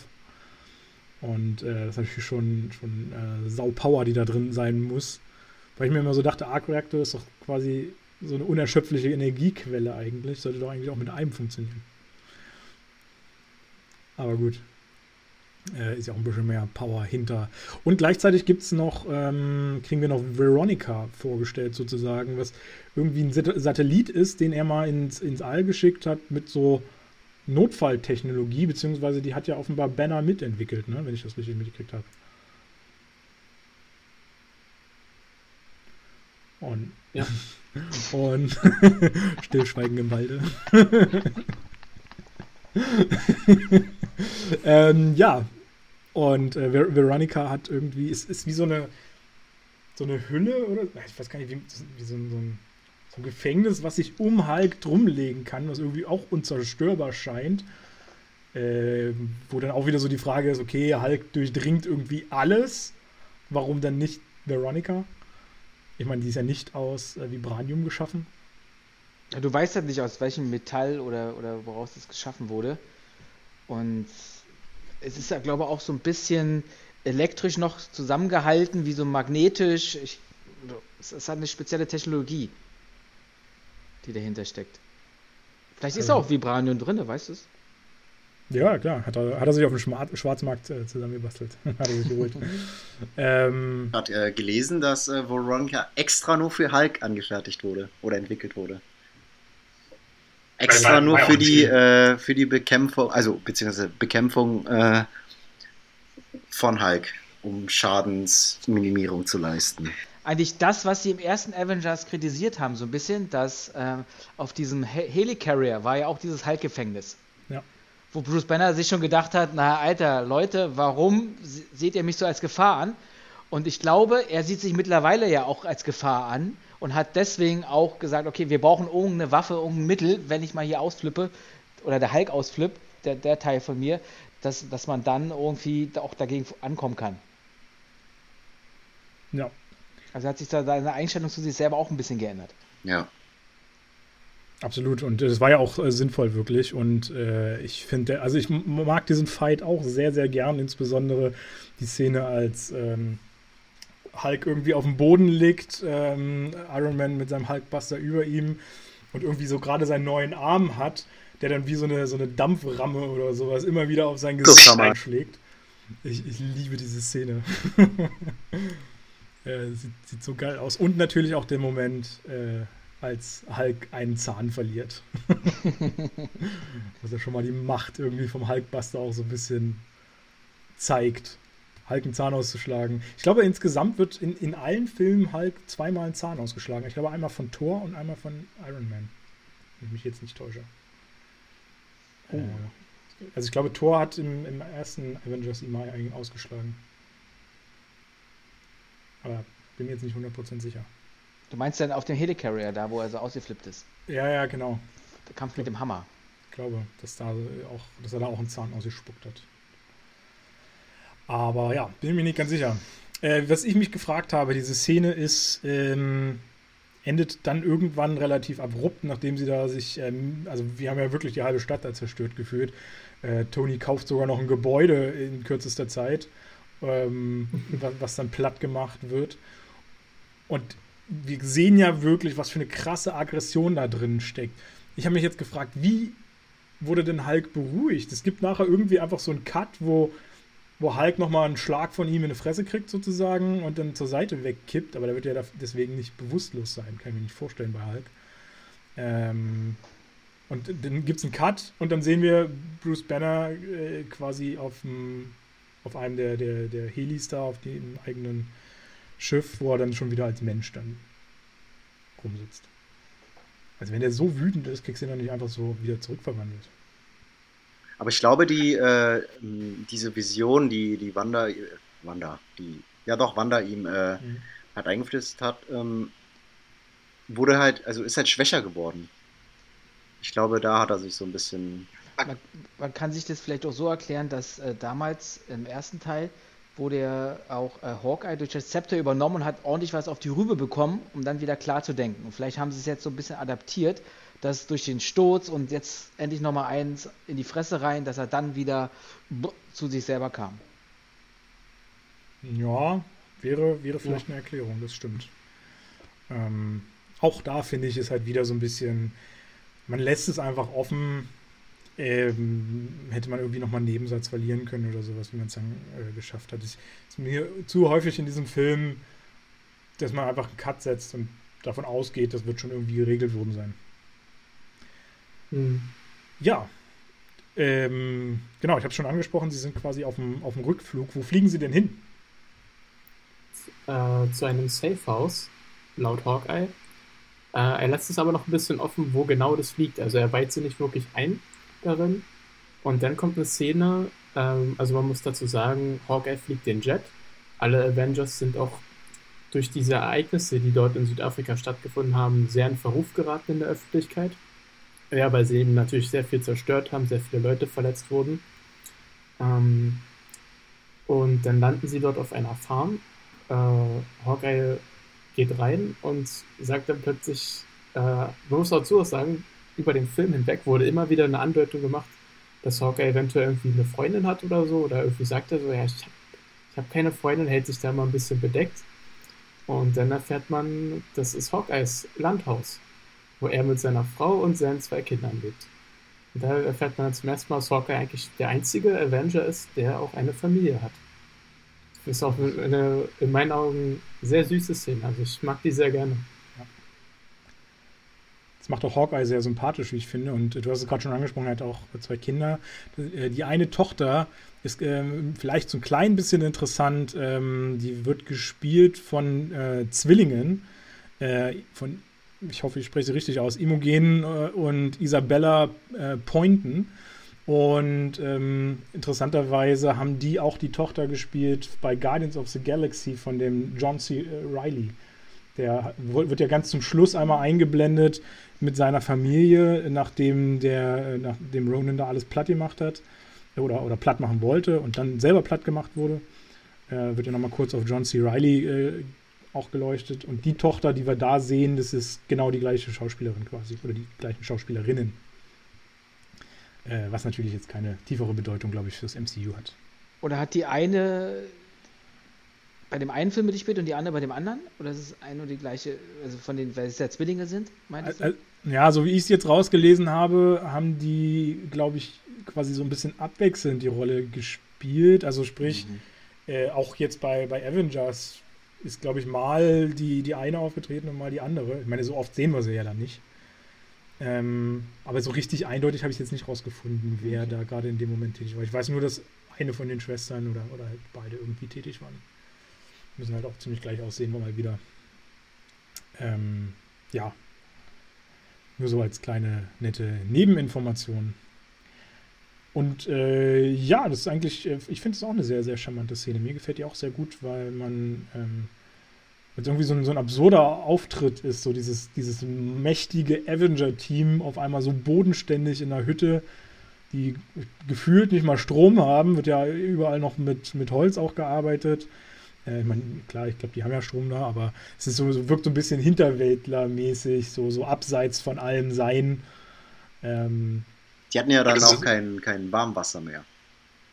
Stimmt, ja, stimmt, das gab es auch noch. Mit dem Boiler irgendwie. Genau, genau. Dass, dass da Bruce Banner da das ganze Warmwasser verduscht hat. Ja. Gab es ein paar ganz nette Szenen dann auch, auch als äh, Captain America draußen ist und äh, gerade Holz hackt mit, mit Iron Man und man dann einfach nur so äh, Iron Man irgendwann abtrippt, weil er in, in äh, die Garage sozusagen soll oder in den, äh, in den Schuppen und äh, dann nur sagt, aber hier nicht von meinem Holzstapel klauen. Und äh, mag, mag, ich sehr, wenn man dann so sieht, wie Captain America einfach mal das Doppelte und Dreifache von dem schon an Holz gehackt hat, wie Iron Man. Mhm. Ähm, also sind so ein paar kleine, charmante Szenen, wie ich finde, da drin. Es ist auch wie so ein, so ein Durchatmen mal im Film, dass du mal ja. ein bisschen zur Ruhe kommst. Also nicht ja. nur das Publikum, sondern auch die Charaktere an sich und sich mal wieder besinnen, was sind wir eigentlich, wo kommen wir her, was machen wir hier und äh, wir sind doch ein Team und müssen zusammenhalten. Weil Captain America sagt es ja auch ständig, gemeinsam schaffen wir das alles hier nur. Es kann ja. nicht nur einer hier entscheiden oder irgendwie einer sein Ding durchziehen, sondern wir machen das alles gemeinsam, egal ob das gut ausgeht oder, oder nicht so gut ausgeht. Naja, wobei der Thor, der macht sich ja ein bisschen selbstständig. Naja, das hat er ja am Anfang dann auch gemacht mit Altron und alles sowas. Da war ja der Clinch, dann, dann die ganze Sache mit Wanda und den Visionen und äh, endlich mal wieder ein bisschen äh, zur Ruhe kommen. Ja.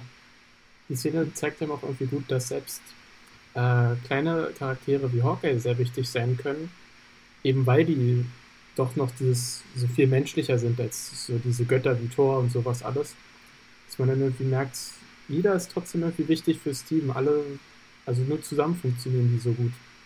Also ich muss ehrlich sogar gestehen, die Szene auf der Farm ist für mich fast schon mit die, meine Lieblingsszene. Ich, ich mag die irgendwie total gerne. Ja, kann ich, kann ich dir absolut äh, beipflichten. Insbesondere ja auch, weil die Frau nochmal interessant und gut mit einwirkt und ihm ja auch noch, also Hawkeye auch nochmal klar macht, was er eigentlich für ein wesentliches Bindeglied eben für die, für die Avengers ist und wie sie eigentlich alle zerfallen würden, wenn es nicht so eine bodenständige äh, Figur noch mit drin geben würde. Man merkt ja. aber auch die Beziehung äh, Hawkeye und Black Widow, weil die Familie kennt ja Black Widow. Ja. Also die haben ja schon mal miteinander zu tun gehabt. Genau, also da muss schon eine Freundschaft, eine große vorher existieren auf jeden Fall. Ähm, genau. Ja, und wir kriegen da auch noch eine spannende, äh, ich will jetzt nicht sagen neue Figur, aber in dem Film neue Figur taucht dann hier auf. Äh, wen haben wir denn da? Wer, wer kommt denn dazu?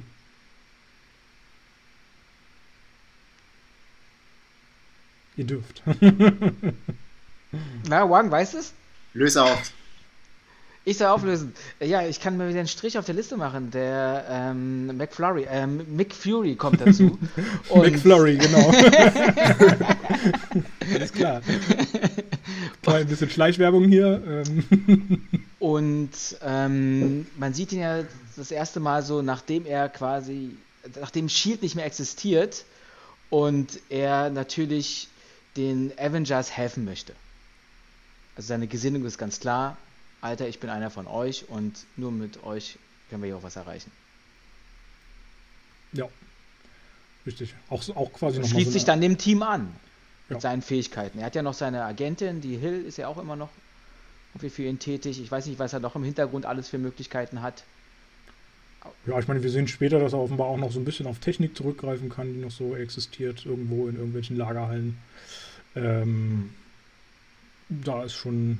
Er ist auch so ein, so ein bisschen ähnlich wie Hawkeye, finde ich, eine Art kleines Bindeglied auch nochmal. Das stimmt. Was die dann auch nochmal zusammenhält. Ja.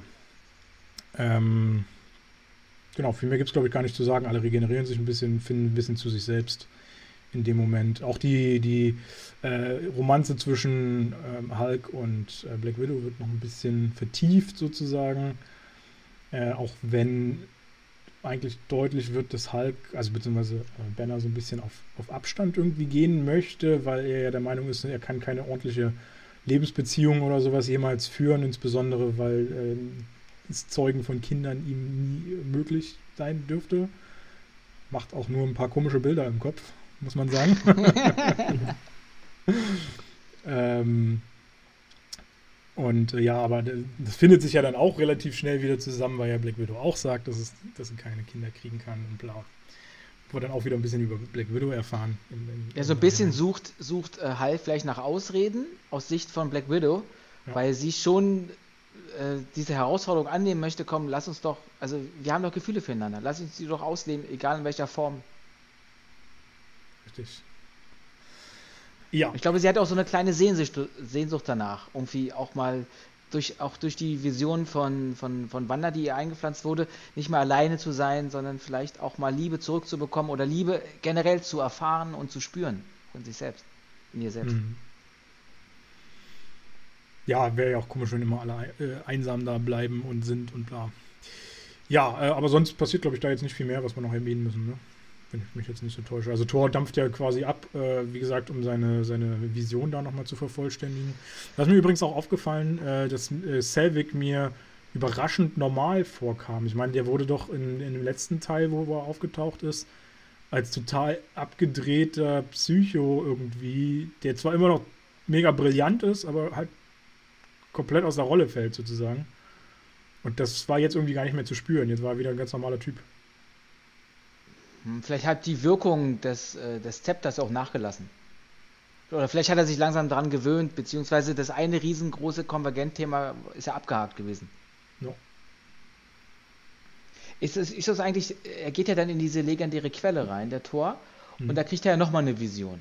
Und da sieht man auch ein Teil, was mir vorher nie aufgefallen ist, und ich glaube, ich irre mich nicht. Man sieht kurzzeitig einen Handschuh, einen goldenen Handschuh. Ja, den Infinity Gauntlet. Ne? Genau. Genau. Ja. Der wurde da angedeutet, als, als Wolke quasi. Hm.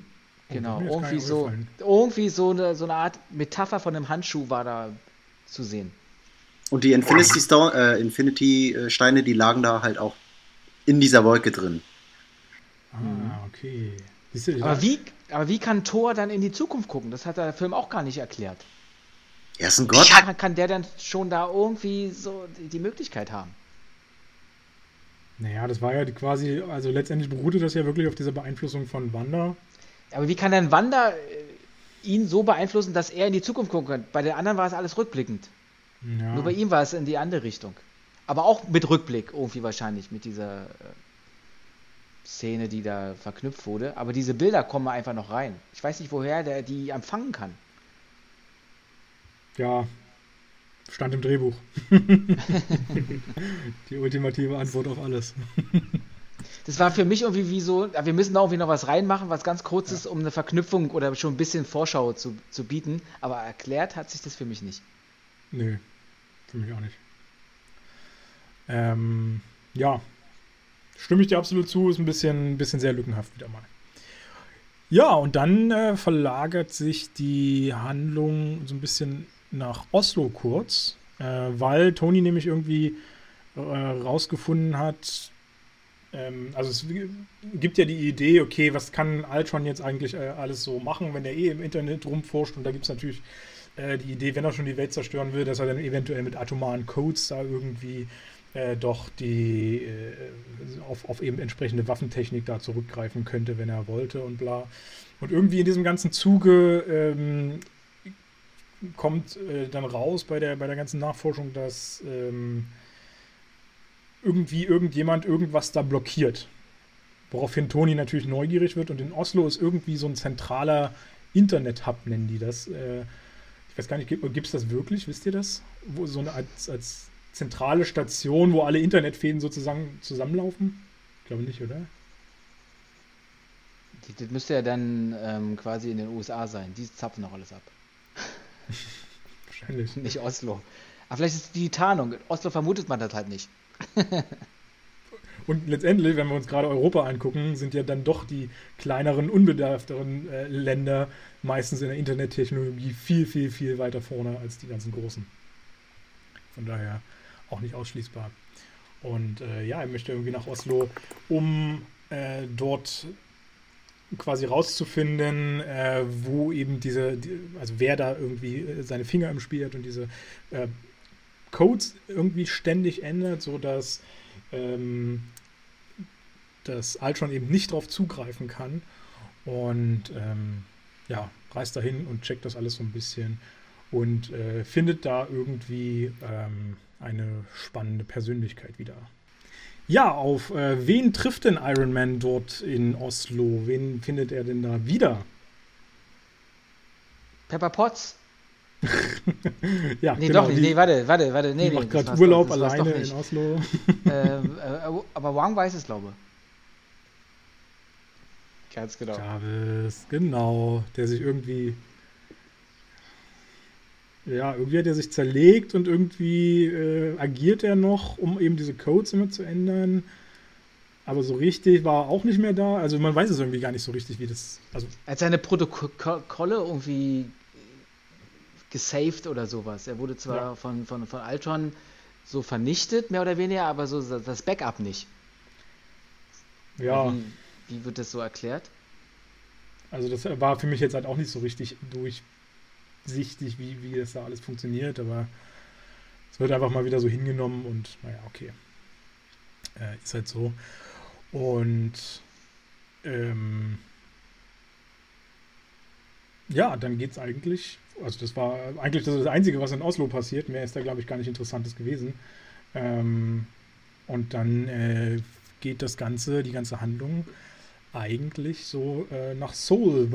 Wir sehen zwar noch mal kurz vorher, wie ähm, Ach nee, Quatsch, das kommt später. Nee, da wollte ich jetzt von, schon vorweggreifen. Äh, aber die ganze Handlung verlagert sich jetzt nach Seoul, nach äh, Korea, wo ja eben die Joe äh, tätig ist und äh, wo Alt schon eben diesen Körper in Auftrag gegeben hat, ähm, der da irgendwie gewebemäßig, zellmäßig irgendwie da in so, so einem äh, komischen Pott erstellt werden soll. In so einem Sarg. Ja, wie so ein Sarg, genau. Und ähm, die Avengers sind natürlich irgendwie bestrebt, äh, ihn da aufzuhalten. Und ich muss sagen, ich fand, das war so eine ganz komische Szene irgendwie. Die fliegen ja da mit ihrem komischen Jet nach Seoul auf dieses komische Gebäude, was wieder mal mittendrin irgendwie zentral, so ein bisschen abgeschottet von allem liegt. Und die haben irgendwie Captain America, glaube ich, ähm, recht weit weg von diesem, diesem Zentrum, von diesem Wissenschaftszentrum abgesetzt wo ich mir immer so dachte, warum fliegt ihr nicht mit dem einfach dahin und setzt ihn da ab? Also der musste ewig noch weit laufen dann. Völlig unsinnig. Nein, er sollte, glaube ich, den, den, Truck abfangen, in dem Ultron doch seinen Körper herstellt. Dann. Aber ich glaube, der taucht nochmal auf im Labor. Bin ich jetzt gar nicht ganz sicher. Nee, ich glaube nicht. Da. Also, nee, die tauchen gar nicht mehr im Labor auf. Genau. Genau, diese, diese Joe, äh, die äh, entkommt irgendwann aus dem aus der Kraft dieses Gedankensteins, sag ich mal, die löst sich davon und, und stellt, glaube ich, irgendwas an mit dem Körper, dass äh, Altron sie dann, ich glaube, tötet. Also es wird irgendwie nie ganz richtig klar, aber er schleudert sie dann irgendwie weg und sie liegt dann da irgendwie bewusstlos und man sieht sie dann auch nie wieder im Film. Also es wirkt so, als hätte er sie da getötet. Und, und dann kommt es erst dazu, dass er diesen Pot mitnimmt, wo sein neuer Körper gerade hergestellt wird den lädt er dann in einen Truck, äh, um, ja, um den irgendwie sicher zu transportieren. Und dann ist mir so, kommt dann erst der Auftritt von Captain America, der dann eben auf den Truck springt, um Ultron dort eben die Stirn zu bieten. Ja. Äh, ja genau. die, die, die, die sind ja auf der Suche nach äh, Ultron mehr oder weniger und teilen sich dann auf in der Stadt. So habe ich das verstanden. Die einen fliegen weiter, der Captain America geht, was weiß ich, zu Fuß Wobei ich es natürlich auch immer ein bisschen seltsam fand, sie folgen ja sozusagen immer Ultron, dieser, äh, ja, dieser zentralen Figur, wobei Ultron ja eigentlich im Internet festhängt. Also müsste doch die erste Bestrebung eigentlich sein, ihn aus dem Internet rauszuholen. Und nicht ja, aber das kannst du, das schaffst du ja nicht. Das schafft man ja nicht, ja. Das passiert, ja. erst, das passiert erst später. Das passiert später. Aber, Al, aber Ultrons so, ich sag jetzt mal, so wahres Ich, sein Kern, hat er ja immer noch in so einem Roboter drin, die ganze Zeit. Ja.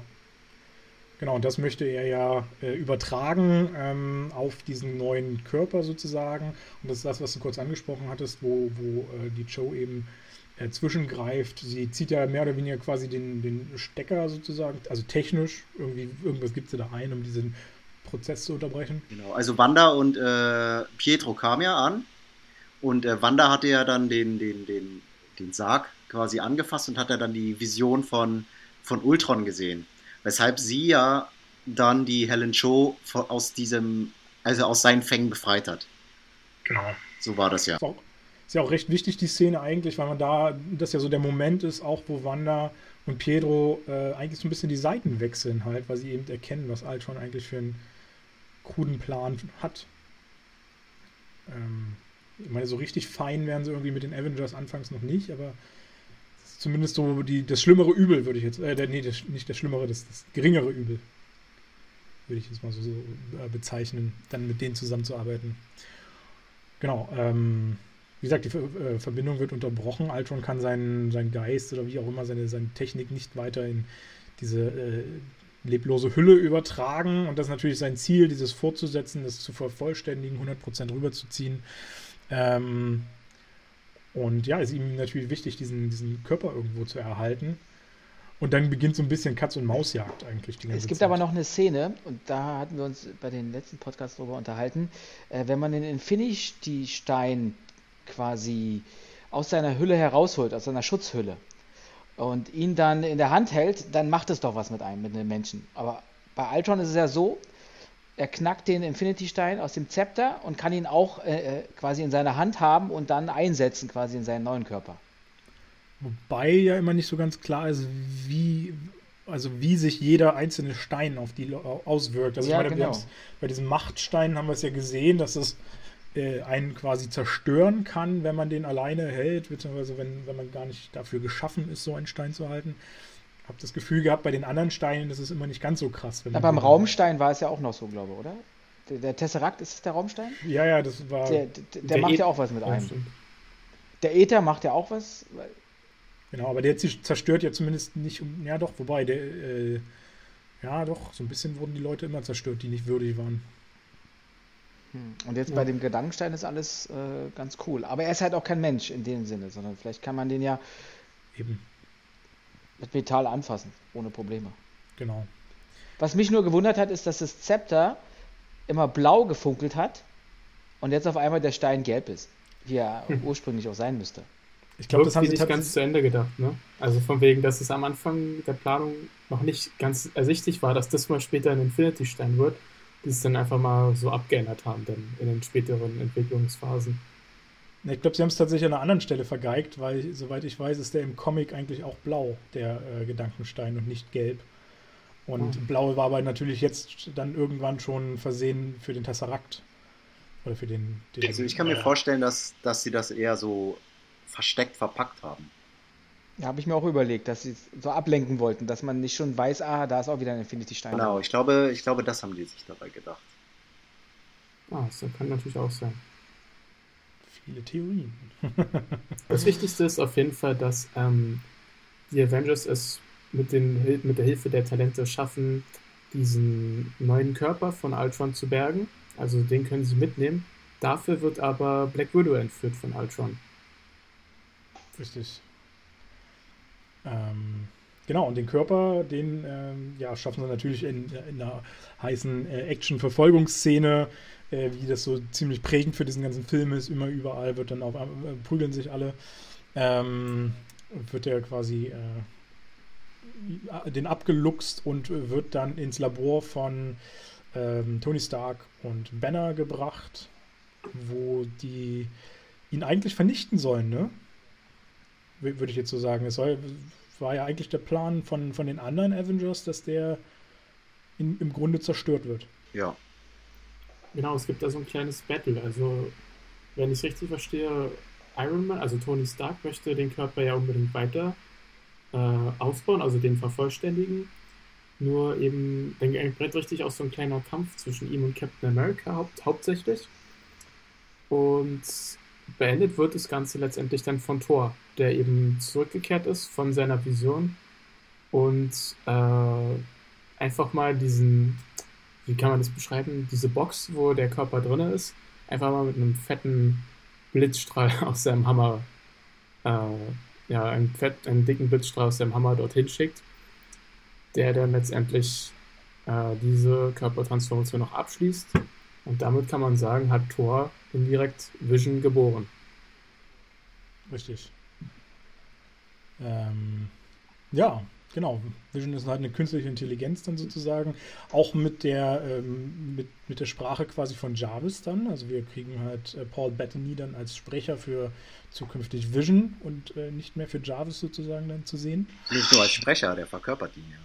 Stimmt, er verkörpert ihn noch. Ist ja auch seine, also quasi sein, äh,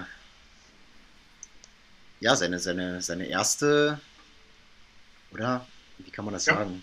Ich glaube, er hatte, glaube ich, mal in einem Interview, er, ist ja jetzt mittlerweile auch, wenn man, wenn man Vision mit einbezieht, der dienstälteste äh, im MCU. Wann war denn der Iron Man 1? 2008? 2008, genau. 13 Jahre ist er jetzt dabei. Ja. Und das war dann quasi, okay, jetzt darfst du mal einen, einen richtigen Charakter spielen. Körperlich. Richtig, richtig. Vor allem, war, das hatten wir ja schon mal in einem der vorigen Podcasts gesagt, ähm, weil er das ja so absurd fand, dass er für den Film in, in Iron Man damals war das, äh, so viel Kohle bekommen hat dafür, dass er nur spricht. Jetzt wird natürlich sein Wunsch, Wunsch mal erfüllt, dass er auch mal zu sehen ist. Aber es wurde ihm, glaube ich, von Anfang an schon gesagt, dass er irgendwann mal eine- eine Rolle bekommen wird. Das Neben der Stimme. nicht. Also das wusste der schon von Anfang an, Ah, okay. als er sich quasi verpflichtet hatte, die Stimme zu übernehmen. Ja, das ist, äh, kann natürlich äh, sein. Wäre natürlich ganz cool, wenn man das, so eine Aussicht hat, dann irgendwann auch aufzutreten. Äh, ja, und du musst. Äh, also um äh, seine Frau, Jennifer Connolly, falls ihr die kennt. Genau, die hat er dann, äh, die haben sie ja dann auch ins MCU geholt. Stimmt, ja. Ich weiß jetzt aber nicht mehr, was, welche Rolle die hatte. Sie hat auch eine Sprecherin-Rolle. Also, ähm, also sie spricht quasi, um um das halt vorwegzunehmen, in Spider-Man halt die KI. Stimmt, ja, ja. Da war ja auch noch eine. Genau. Ich entsinne mich. Ja, dann wird sie ja vielleicht auch mal irgendwann visuell zu sehen Ich wollte sagen, vielleicht hat sie ja auch so einen Vertrag drin, dass sie mal äh, eine Rolle spielt. Richtig. Genau, sie, wie, wie, heißt denn, wie heißt denn die KI? Oh, Äh, Karen, glaube ich, ne? Karen, ja? Ja, ja, stimmt, könnte sein. Genau. Naja, jedenfalls von seiner Frau gesprochen. Bleibt Genau. also alles in der Familie. Ähm, ja, Vision ist äh, quasi geboren, ist erstmal so ein bisschen äh, äh, baff. Ich finde, da kommt dann so eine relativ schnell eine schöne Szene. Äh, also natürlich labern die da wieder so ein bisschen. Es- Ich finde, der Film besteht auch wieder ganz viel aus Exposition, wo viel gelabert wird, was äh, weitestgehend uninteressant ist und immer nur versucht wird, irgendwie damit irgendwie ein bisschen weiterzuleiten. Ähm, was mir dann aber wieder sehr gefallen hat, äh, als sich quasi alle so ein bisschen kampffertig machen wollen, damit es dann zum finalen Fight sozusagen geht und ähm, Vision ähm, quasi alle anheizt, so komm, wir müssen jetzt äh, lo- loslegen hier, um Ultron platt zu machen und äh, Thor den Hammer in die Hand drückt. Das äh, fand ich auch eine sehr charmante Szene, gerade wo das. Er hat ja noch eine reine Seele. Er hat ja noch nichts verbrochen. Richtig. Er ist ja noch null Tage alt, so wie er das am, in einer späteren Tage mal, äh, Szene mal erzählt. Aber man könnte es vielleicht auch so interpretieren, dass man weiß, dass er ein guter Charakter ist. Dass er halt nicht wie, wie Ultron, also er ist ja das Gegenstück zu Ultron, mehr oder Richtig. weniger. Ja, ich glaube, das ist ja auch eine wesentliche Szene, weil das halt auch alle ja sehen dort in dem Raum von den und die sind ja alle skeptisch, haben ja alle Angst, dass er quasi noch einen zweiten Ultron schafft, der auch wieder äh, die Welt zerstören will oder sonstiges. Und ich glaube, das ist schon so ein, auch ein Zeichen für alle zu sehen, oh, der kann den Hammer anheben, wir konnten das alle nicht. Theoretisch müsste ja da wirklich von den Gute, was Gutes hinterstehen. Vielleicht können wir doch ihm vertrauen. Das, ich glaube, damit wird dann auch relativ schnell deutlich, warum diese Vertrauensbasis recht schnell existiert.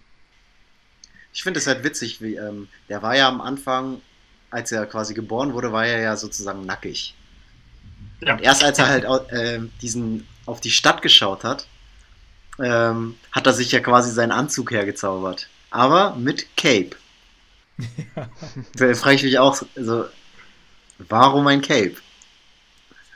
Weil es cool aussieht. Das Weil er auf Tor, glaube ich, geschaut hat in dem Moment. Hat er sich, äh, Ja. genau, also. Ja. Ja, gut, das kann sein, das stimmt, ja, stimmt.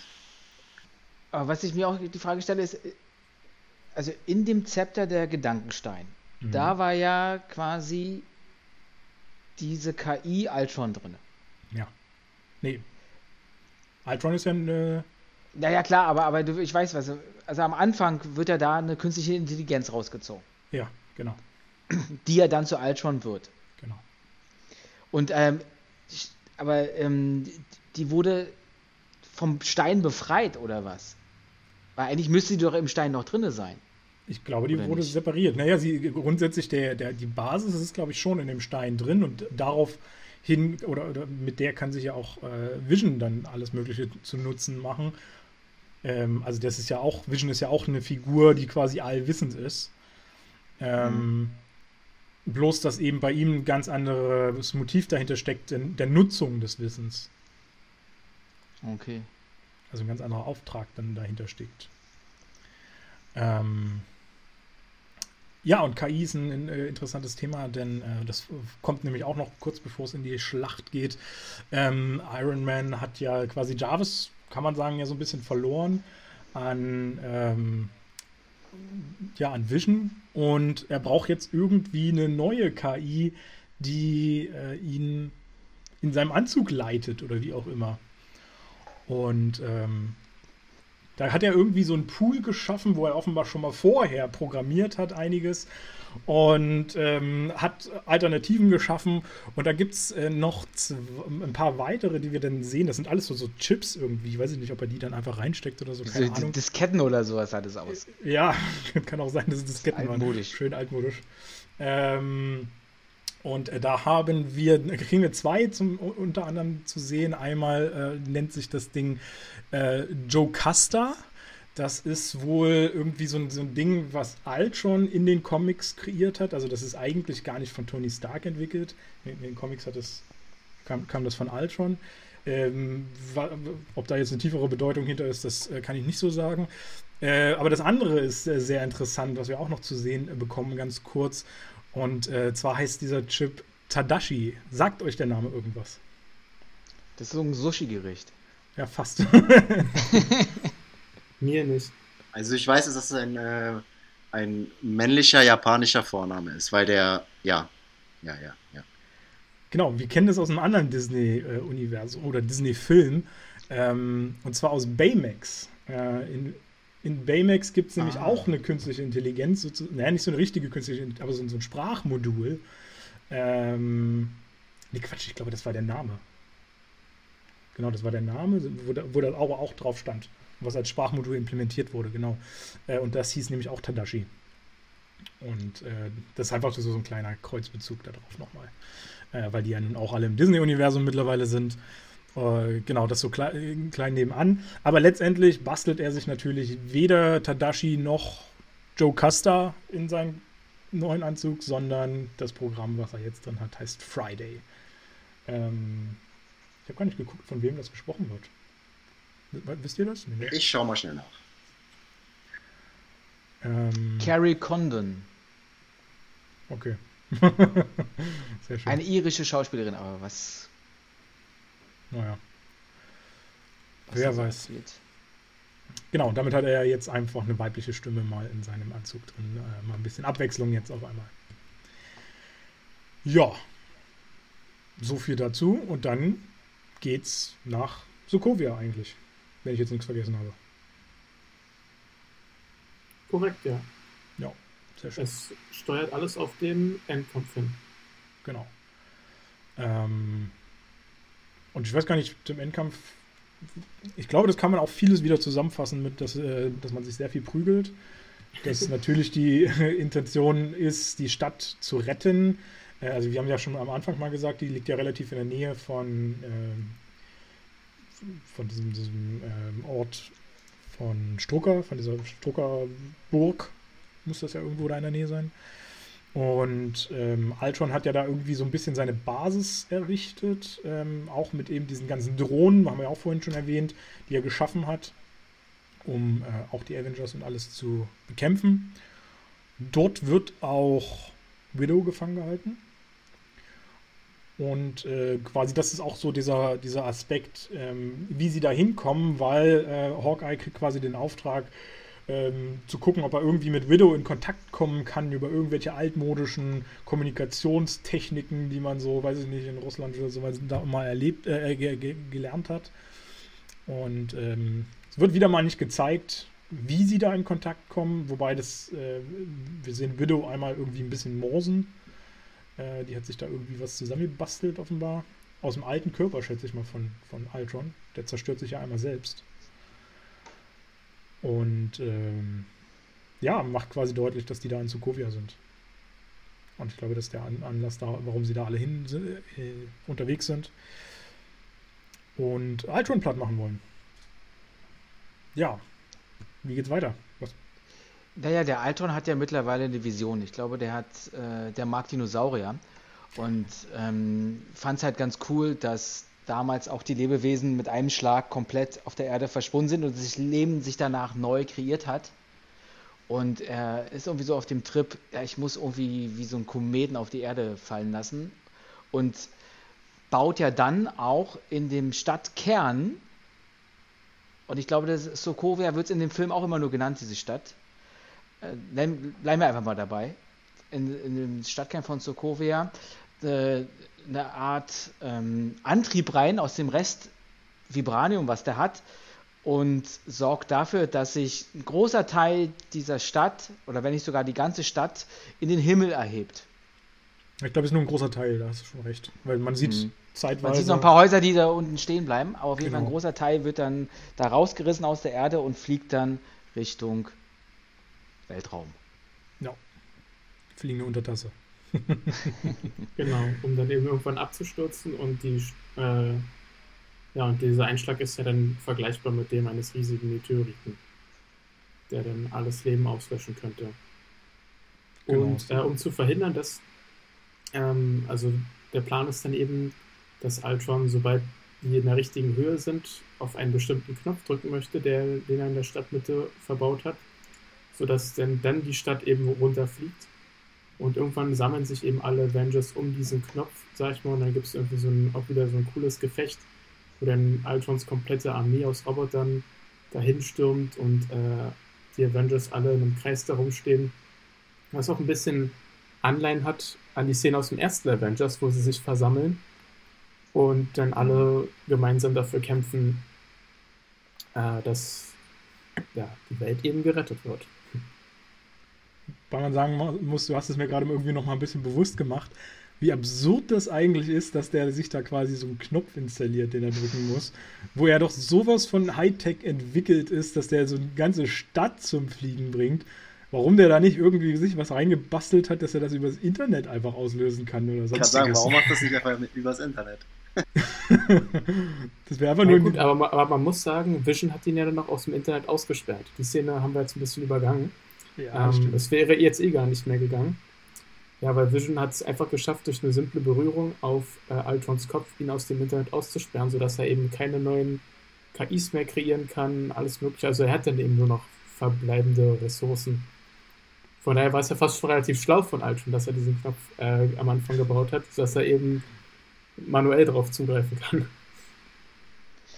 Ähm, es geht ich glaube, er wollte es aber auch so ein bisschen, bisschen episch ähm, umsetzen, weil das ist, der Mittelpunkt ist ja eine Kirche. Da redet ja vorher auch so ein bisschen so, hier ist der Mittelpunkt der Stadt und so, das ist alles ganz bewusst. Da ist so ein, wie so eine Art Thron. Und ich glaube, der wollte es einfach nur genießen, quasi seinen Plan umzusetzen, indem er sich auf den Thron setzt, den Knopf drückt und dann, yeah, abfeiert. Der King ist, ja. Ja, äh, durchaus. Kann natürlich, äh, macht natürlich Sinn. Irgendwie so ein bisschen. Und ähm, ja, du hast es gerade schon gesagt, er wird äh, aus dem Internet ausgeschlossen, die Drohnen sind damit begrenzt. Äh, also sprich, man hat einen, einen zwar epischen Fight, der ähm, gegen gefühlt zigtausende äh, von diesen Drohnen da stattfindet. Ähm, gleichzeitig muss man ja an der Front kämpfen, dass man die Leute irgendwie in Sicherheit bringt. Ähm, was äh, auch nicht so einfach ist, offenbar.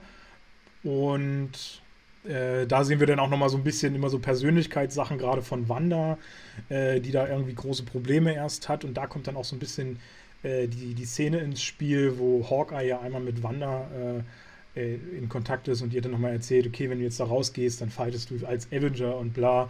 Und diese Szene ist wohl, oder dieser Text ist wohl weitestgehend improvisiert, habe ich gesehen. Ähm, das war wohl gar nicht so im Drehbuch enthalten. Und ähm, ja, also man, man sieht halt so ein bisschen überall so ein bisschen Persönlichkeitskram auch noch und bla. Ja, wird viel gefightet. Ähm, und dann geht es im Prinzip schon darauf, dass wir äh, ein paar dramatische Szenen nochmal zum Schluss kriegen, wo äh, es ein bisschen, bisschen brenzlig wird. Also ich setze gerade bei der Szene an, als äh, Hawkeye äh, nochmal sieht, also die Leute sind irgendwie alle schon in, in Sicherheit auf diesen Carriers Aber wie, wär, wie, wär, wie werden die dann evakuiert? Stimmt. Da kommt ja wieder jemand ins Spiel. Genau. Ohne äh, deren Hilfe hätten sie es ja nie geschafft. Mr. Samuel L. Jackson tritt wieder auf als Nick Fury, zusammen mit einem verbleibenden Helicarrier von S.H.I.E.L.D. und sorgt dann eben dafür, ja, dadurch können dann alle Bewohner, die noch äh, auf dieser fliegenden Stadt sind, dorthin evakuiert werden. Hat er einfach mal so in seiner Garage stehen gehabt. Ja. Normal. Ganz, ganz easy. Es ist tatsächlich, äh, sieht man ja auch der, der Helicarrier, der offenbar in Avengers 1 tätig war, weil der hat noch diese Rotoren und ist noch nicht äh, mit äh, Repulsortechnik betrieben. Also die müssen sie offenbar repariert haben wieder irgendwie, weil der hatte ja auch, diese, diese Rotoren waren ja beschädigt, mindestens eine war ja kaputt. Ähm, und äh, der muss wieder fit gemacht worden sein, offenbar. Vielleicht hat er ihn auch vom Schrottplatz nochmal recycelt. ich stell mir gerade den Schrottplatz vor, wo so ein Ding steht. Alter. also er hatte, er hatte ja auch... Berg Schrott gefunden. Nick Fury hatte ja auch genügend Zeit, ne? Ja, das stimmt. Kann man sich schon mal an so ein Projekt setzen. Das, das war hier wie so ein, so ein Zeitungsabo, wo immer jede Woche so ein Teil kommt oder sowas, was du dann da dran basteln kannst. Der hat sich so ein Zeitungsabo von so einem Helicarrier da geholt. Nach zehn Jahren hat er dann das ganze Ding zusammengebaut gehabt. Ähm, genau, das ist so diese Rettungsstation und äh, ich wollte quasi an dem Punkt ansetzen, als scheinbar alle gerettet sind. Hawkeye sieht dann aber noch irgendwie einen Jungen da, der gerettet werden muss. dem er zu Hilfe kommen will. Und ähm, in dem Moment greift aber auch Ultron äh, wieder an, der ja äh, so ein bisschen ähm, der, der seinen Plan quasi umsetzen konnte. Er, er sorgt ja dafür, dass die Insel auch äh, dann nach unten fällt irgendwann. Also er kann, wird halt einfach kein ewiger äh, Widerstand geliefert. Und ähm, wo wollte ich jetzt hinaus? Achso, Pedro ähm, rettet quasi Hawkeye das zweite Mal. Der hat ihn, glaube ich, zweimal schon gerettet. Irgendwie am Anfang war das auch nochmal, wenn ich mich nicht täusche. Ähm, rettet ihn das zweite Mal vor dem, vor dem sicheren Tod und er fährt selber den Tod. War ein sehr, sehr kurzer Auftritt von. Und damit haben wir, glaube ich, auch das erste Mal, dass ein Avenger stirbt. Er ist zwar erst in diesem Film zu einem geworden, aber es müsste meiner Meinung nach das erste Mal sein. Finde ich auch ein bisschen schade eigentlich, dass man den jetzt nicht länger drin gehabt hat. Also wenigstens mal noch in einen Film oder so. Ich finde auch komisch, dass die Helen Cho, die hat ja überlebt, ne? Obwohl sie da von so einem Laser von Ultron da angeschossen wurde, hat sie ja, glaube ich, alles überlebt. Könnte zumindest der Eindruck da sein, ja. ja. Also sie hat ja dann nochmal den Tipp gegeben, dass, dass Ultron irgendwie auf dem Weg war oder so. Äh, also sie hat auf jeden Fall den, den, das Attentat von Ultron über, überlebt, was ich halt sehr, nicht sehr realistisch fand. Aber ich muss sagen, das fand ich schon so oft bei diesen ganzen Repulsor-Techniken und sowas. Es sieht so krass aus, was die da abfeuern und bla. Und dann ist es immer, hat das immer nur so einen harmlosen Effekt irgendwie. Vielleicht ist es wie bei so einem Phaser aus Star Trek. Du kannst auf Töten oder Betäuben stellen. Je nachdem, wie viel Energie du da durchschickst. Kann natürlich auch sein, ja. Aber er wird ja diesmal nicht von einem Laser getroffen, sondern er wird ja durchlöchert von Kugeln, weil Ultron äh, sich äh, mittlerweile so ein kleines Flugzeug da geschnappt hat, so ein, so ein Jet, und äh, ballert da drauf. Richtig. Genau. Genau. Ähm, ja, äh, im Prinzip sind Iron Man und äh, Thor die ganze Zeit damit beschäftigt, äh, oder vor allem natürlich Iron Man damit beschäftigt, sich was einfallen zu lassen, wie man diesen Absturz der äh, Insel ähm, verhindern kann, beziehungsweise die Folgen davon verhindern kann. Also den, den Absturz selber kann man ja eigentlich nicht so richtig äh, ausschließen. Ähm, und ja, Iron Man analysiert das mehrfach und, und überlegt sich da verschiedenste Sachen, wie man das pulverisieren kann oder das, ich glaube irgendwie über Meer abstürzen lassen kann oder so. Ich weiß gar nicht mehr, was die anderen Alternativen waren, was der da noch vorgeschlagen hatte. Ähm, auf jeden Fall alles irgendwie nicht so einfach, alles nicht so, so leicht da dran zu kommen und äh, müssen sich da schon einen ziemlich genauen Plan ausklüngeln. Und ähm, ja, ja, im Prinzip, äh, also ich, ich finde, viel mehr gibt es eigentlich gar nicht zu sagen, außer nachher, ja, okay, sie schaffen es halt alles zu retten. naja, die Sache ist ja noch die, dass in dem Moment, glaube ich, äh, wo Alton noch in diesem, diesem Jet ist, schnappt sich Hulk ihm, ihn, wirft ihn raus auf die Stadt zurück und ähm, fliegt dann erstmal weg, mehr oder weniger. Und in dem Moment, wo Pietro getroffen wird und stirbt, merkt das auch Wanda. Und sie mhm. weiß ganz genau, was passiert. Und sie geht ja dann in direkten Fight mit Altron. Sie findet ihn dann irgendwie wieder und nimmt ihn ja krass auseinander und nimmt ihm auch sein Herz raus. Irgendwie. Ja. Was ein bisschen komisch war, weil die Maschine musste so menschlich gemacht sein, der Körper, aber egal. Aber es soll halt so eine Symbolik sein. Richtig, genau. Ähm, ja, und im Prinzip ist, äh, sind das ja auch ein, mit die letzten Drohnen. Also wie gesagt, wir hatten es ja am Anfang, der wurde ja aus dem Internet ausgeschlossen, der konnte sich keine neuen Drohnen erstellen. Das heißt, es ist ein endlicher Kampf sozusagen gewesen. Man muss nur irgendwie alle Drohnen irgendwann ausschalten. Auch da sind sie ja quasi mehr oder weniger ans Ziel schon gekommen. Es gibt nur noch ganz wenige mittlerweile. Ähm, es klingt auch so ein bisschen sehr, sehr komisch. So aus dem Internet ausgeschlossen wie so ein kleines Kind. ja. okay, ich muss jetzt die, die Welt vernichten. Ab 20 Uhr darfst du aber nicht mehr. aber ähm, dadurch, dass das Wanda ja ähm, das gemerkt hat, dass, dass ihr Bruder gestorben ist und sich dann, also und dann auf dem Weg zu, ähm, zu Ultron war, um ihn zu töten, hat sich ja ein, ein, ein, ja, ein Android ja da noch äh, hingeschlichen. Stimmt, ja, genau. Der, der, der, hat ja dann dafür gesorgt, quasi, dass, der, dass die Insel zum Absturz äh, freigegeben ist. Genau. Ähm, ja, bei, bei, um das nochmal so zu erklären, also Ultron hat sich ja auch nochmal dann selber eine Hülle geschaffen aus Vibranium, quasi als sein Hauptdroiden, mehr oder weniger, und den hat sie zerstört. Aber er ist ja, kann ja trotzdem immer noch in die anderen Droiden einzelnen auch noch rein oder ist da auch noch irgendwie enthalten, mehr oder weniger. Ja, das ist immer so ein bisschen, das muss man immer so ein bisschen im Hinterkopf behalten, dass seine, sein Geist oder wie man mhm. das auch bezeichnen will, wirklich in allen Androiden enthalten ist. Und äh, das nicht separate Figuren sind, die also so wirkt es, finde ich, manchmal im Film, dass die so ein bisschen fremdgesteuert sind, was aber nicht der Fall ist. Das ist schon alles immer eine Figur sozusagen. Sicher, dass es nicht über Bluetooth lief?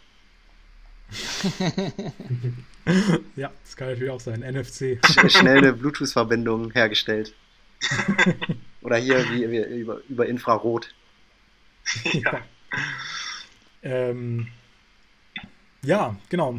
Ähm, irgendwann kommt Vision natürlich noch, um, um Wanda dann zu retten, bevor dann die Insel quasi zerstört werden soll. Wie gesagt, die Leute sind alle in Sicherheit gebracht, auch der Großteil der Avengers. Äh, du hast es auch gesagt, Hulk ist im, in diesem Flugzeug da drin, steuert gerade weg, wo ich mich dann auch gefragt habe, also beziehungsweise er steuert es ja nicht, das ist ja irgendwie, habe ich das Gefühl, programmiert ins, ins All zu fliegen, ne? dieses, dieses Raumschiff da äh, oder dieses Flugzeug. Ähm, ist das von ihm eine bewusste Entscheidung von Hulk, zu sagen, also ich meine, er, er schließt ja dann ähm, das Fenster, wo Widow ihm noch äh, einreden will, dass er wieder hier sich beruhigt und wieder zu Banner wird und sowas. Ähm, das versucht sie ja noch äh, einzuwirken auf ihn. Das schließt er ja bewusst.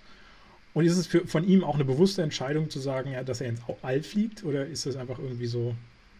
Ich glaube, das ist eine Entwicklung von Hulk, weil der, der Bruce Banner und das Hulk-Wesen, diese Verknüpfung findet jetzt langsam statt, dass es ein und dasselbe wird.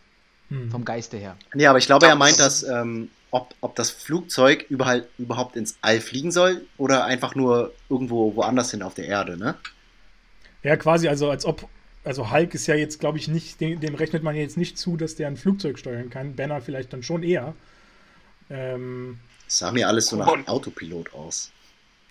Ja, ja, genau, aber äh, quasi, ob das dann einfach eine, eine Folge war daraus, dass das halt schon vorprogrammiert war, dass er dann ins All flog, oder und, und ob das überhaupt dessen Willen war von Hulk, oder ob der nicht eigentlich lieber Beziehungsweise, warum soll der auch, in, warum soll der auch äh, in, in das All fliegen, wenn er gar nicht weiß, wo er dahin fliegen soll? Also, er war ja noch nie im All.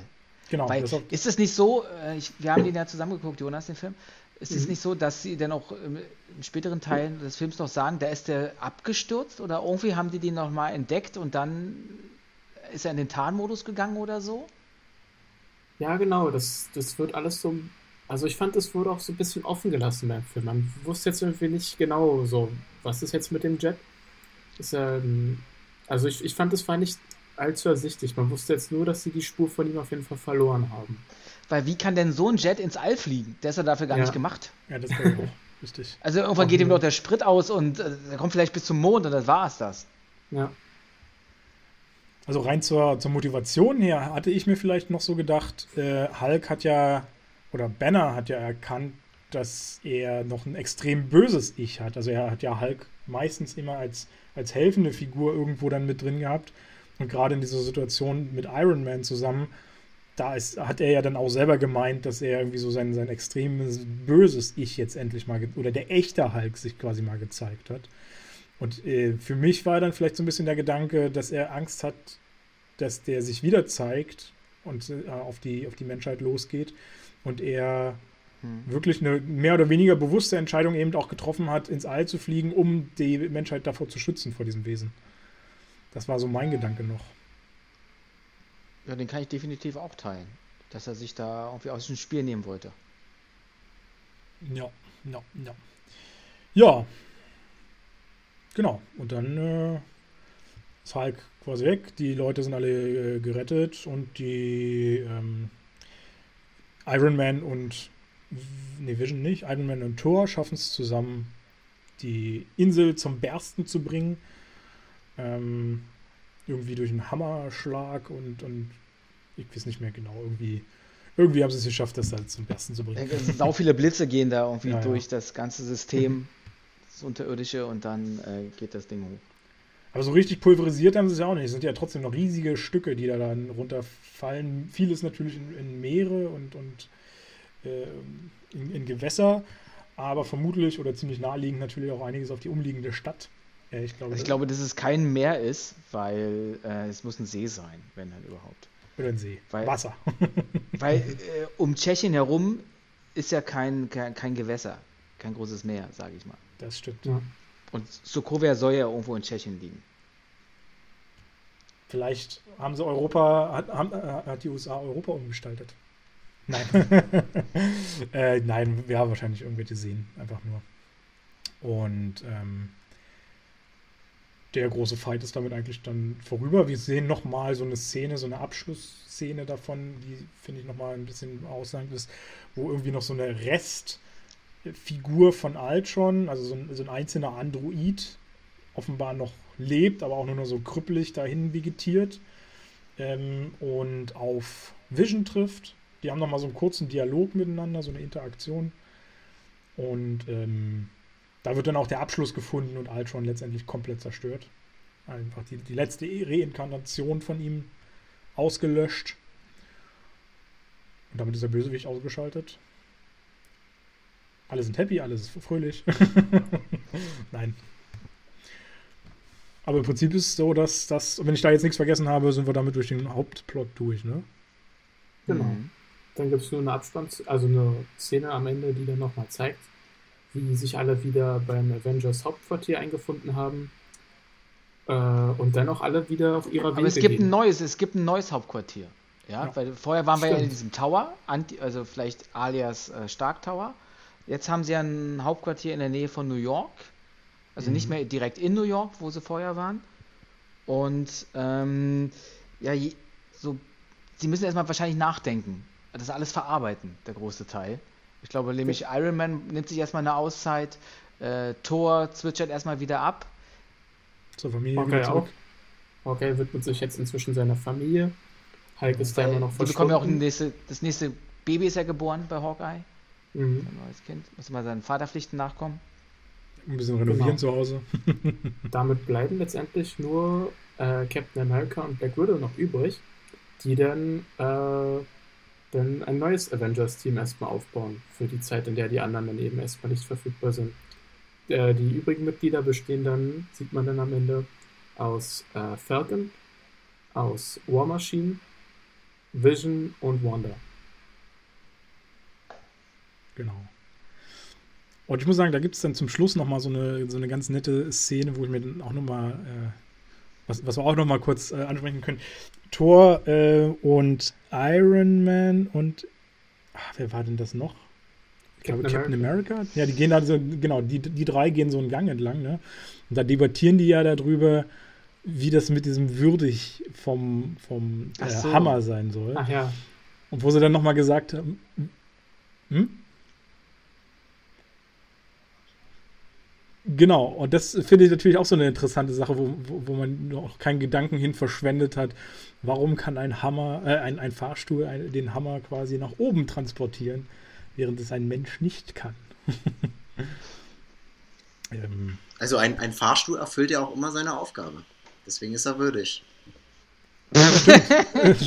eventuell, ja, kann man so sehen. Er macht keinen Unfug. Genau. Aber manchmal bleibt man stecken im Fahrstuhl. Ja, aber vielleicht ist der noch nicht stecken geblieben. Gut, der ist auch völlig neu, der Fahrstuhl. Ja, Wenn wir gerade das Gebäude erst gebaut haben, ist, der, ist dieser Fahrstuhl noch würdig. Stimmt. Von daher, ja, äh, das war so die finale große Frage, die, glaube ich, da gestellt wurde, ähm, die ich nochmal ganz nett fand. Und ja, damit sind wir mit dem Hauptplot durch. Es kommt nochmal eine Abspannszene, wo wir nochmal wen sehen. Thanos. Oh ja. Der Da- den, Da war ich mir auch ein bisschen. Äh, da habe ich auch nicht den, so ganz den Zusammenhang gesehen. Du meinst zu dem Avenger-Film selbst? Oder? Genau. Naja, gut, diese Abspannszenen haben ja meistens immer nicht so einen direkten Zusammenhang. Aber ich meine, naja, er meint ja, es war ja die Szene, wo, wo äh, Thanos sagt, äh, das, okay, ich mache es jetzt selbst und so. Aber mhm. ich, ja, da hat mir irgendwie der Zusammenhang zu Ultron gefehlt irgendwie. Vielleicht ist er an mir vorbeigegangen während des Films oder, oder das war auf andere Filme bezogen. Aber ich habe da wirklich keinen Zusammenhang gefunden zwischen Ultron und Thanos. Ich glaube. Hm? Aber vielleicht hat er mitbekommen, dass jetzt äh, quasi Vision existiert, dass es halt so eine, so eine Macht gibt. Weil wir haben ja bei dem letzten Film auch mitbekommen, bei Guardians, es gibt doch diese, oh, ich weiß den Namen nicht mehr, diese Stationen im Universum, die halt alles so be beleuchten, wo du Infos kriegen kannst. Mhm. Bei, bei, der, wo Stan Lee letztens mit dabei war. Vielleicht hat der irgendwie Wind bekommen, dass es da jetzt äh, den vierten Stein gibt. Er ist aufgetaucht in Form von Vision und komm, jetzt habe ich schon so viele Versuche an andere abgegeben, dass die das, äh, dass die mir die Steine äh, organisieren, jetzt mache ich selber.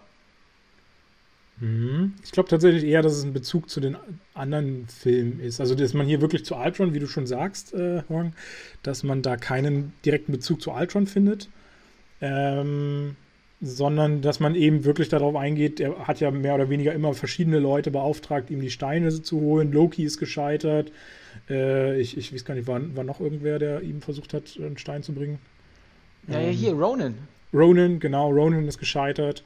Ähm, und ich glaube, darauf ist das eher ein Bezug. Er hat es jetzt mehrfach versucht, irgendwie anderen in die Hand zu geben, die ihm ja, und seine, quasi seine Kinder ja auch. Gamera und Nebula. Stimmt, die haben es auch, die sollten es auch machen. Genau. Ähm, und dass es jetzt quasi zu dem Punkt ist, dass er es selber machen will. Ähm, genau, wir kriegen aber noch zu sehen den äh, Infinity Gauntlet, den, den, den äh, Handschuh quasi für die Infinity-Steine, den er dort erstmalig nimmt. Und wie wir aus späteren Filmen erfahren, ist das ja auch wieder so ein ganz spezieller Stern, ne? Ist das eine, oder eine Sonne oder sowas, wo das, wo der hergestellt wurde. Irgendwie sowas in der Art. Äh, wobei wir das in dieser Szene jetzt gar nicht so wirklich sehen. Dafür ist der Ausschnitt einfach auch zu viel zu klein. Ich, ich habe mir, hab mir immer die Frage gestellt, weil nämlich im ersten Torfilm sieht man in Odins Schatzkammer auch diesen. Aber er nimmt jetzt den linken und in Odins Schatzkammer ist der rechte Handschuh mit den Steinen. Und das ist alles nur Fake. Das ist also wie so eine Attrappe ausgestellt. Richtig.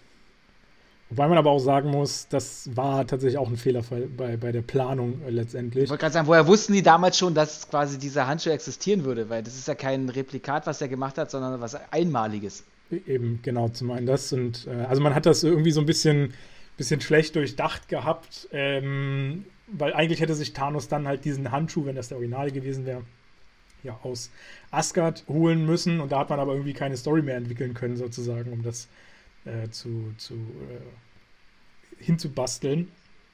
Und äh, dann hat man das einfach quasi einfach im Nachhinein so erklärt, dass das nur ein Imitat war davon.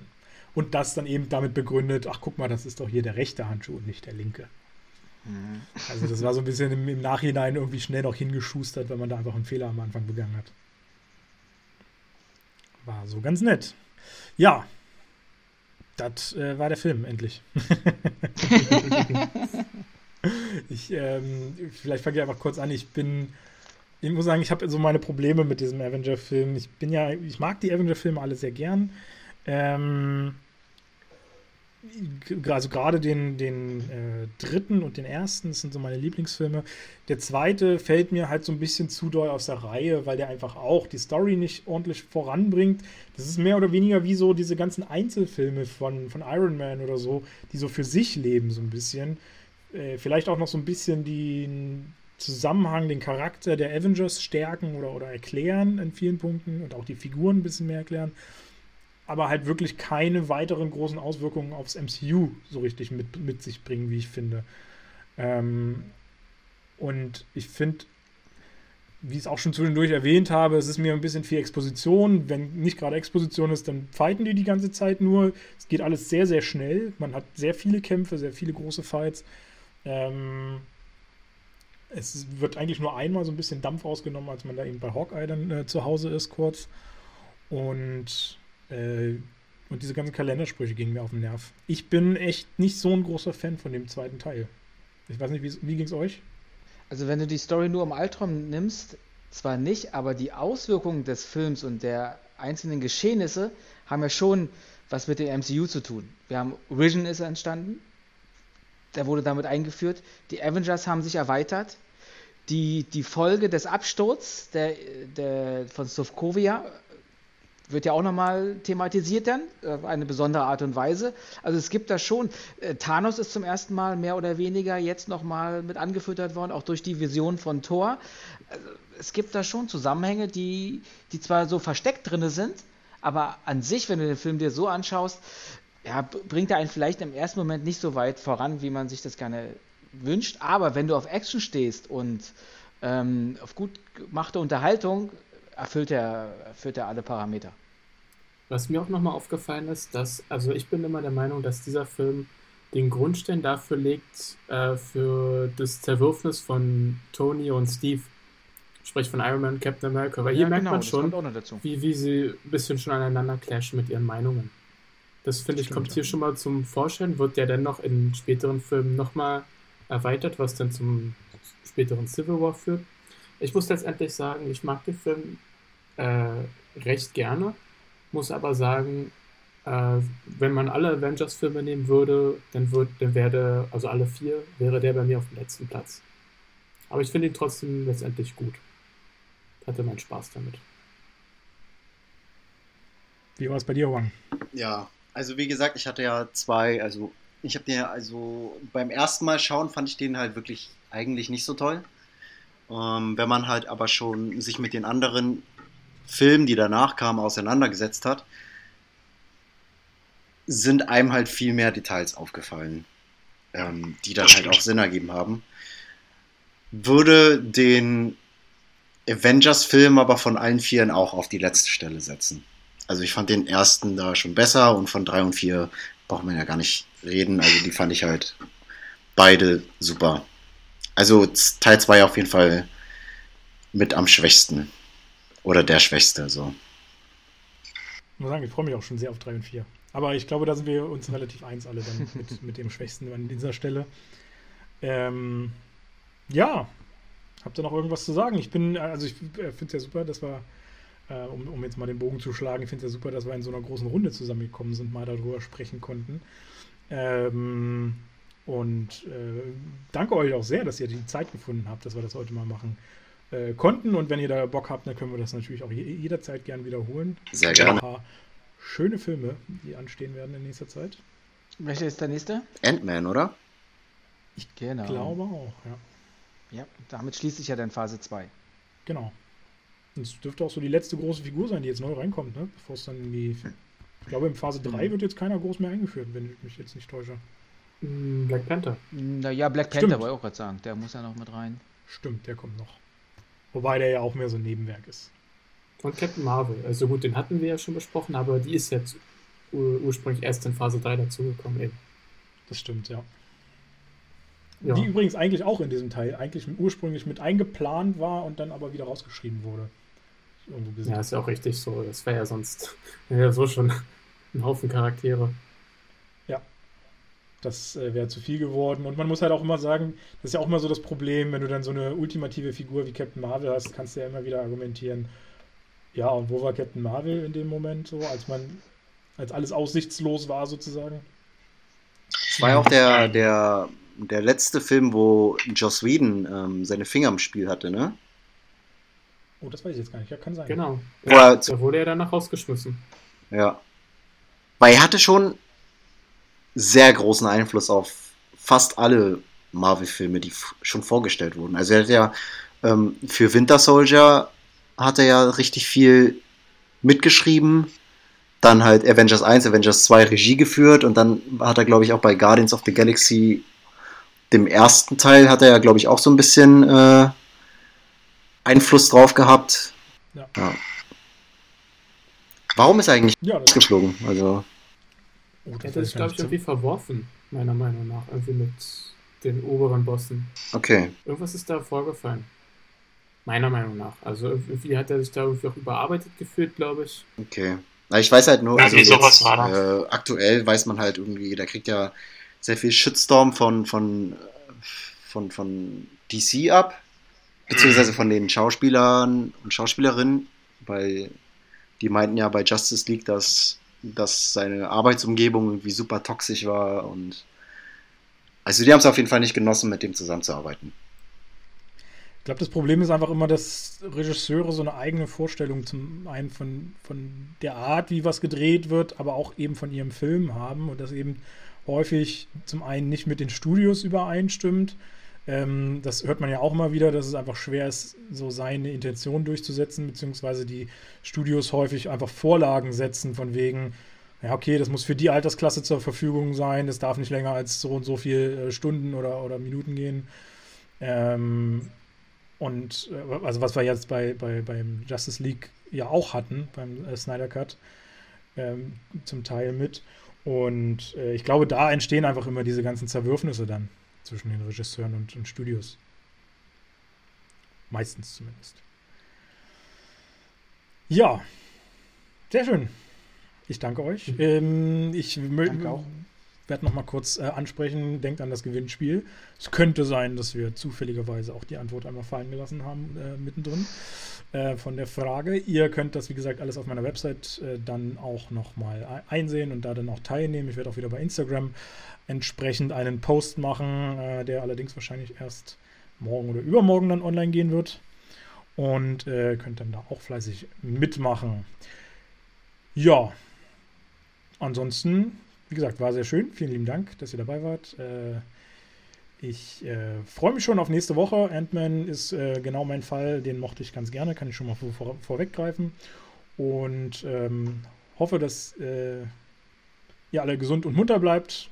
Auch äh, alle, die draußen zuhören, äh, eine schöne Woche haben und wir uns dann am nächsten Montag zum nächsten Marvel Monday mit Ant-Man wiedersehen bis demnächst in diesem Kino.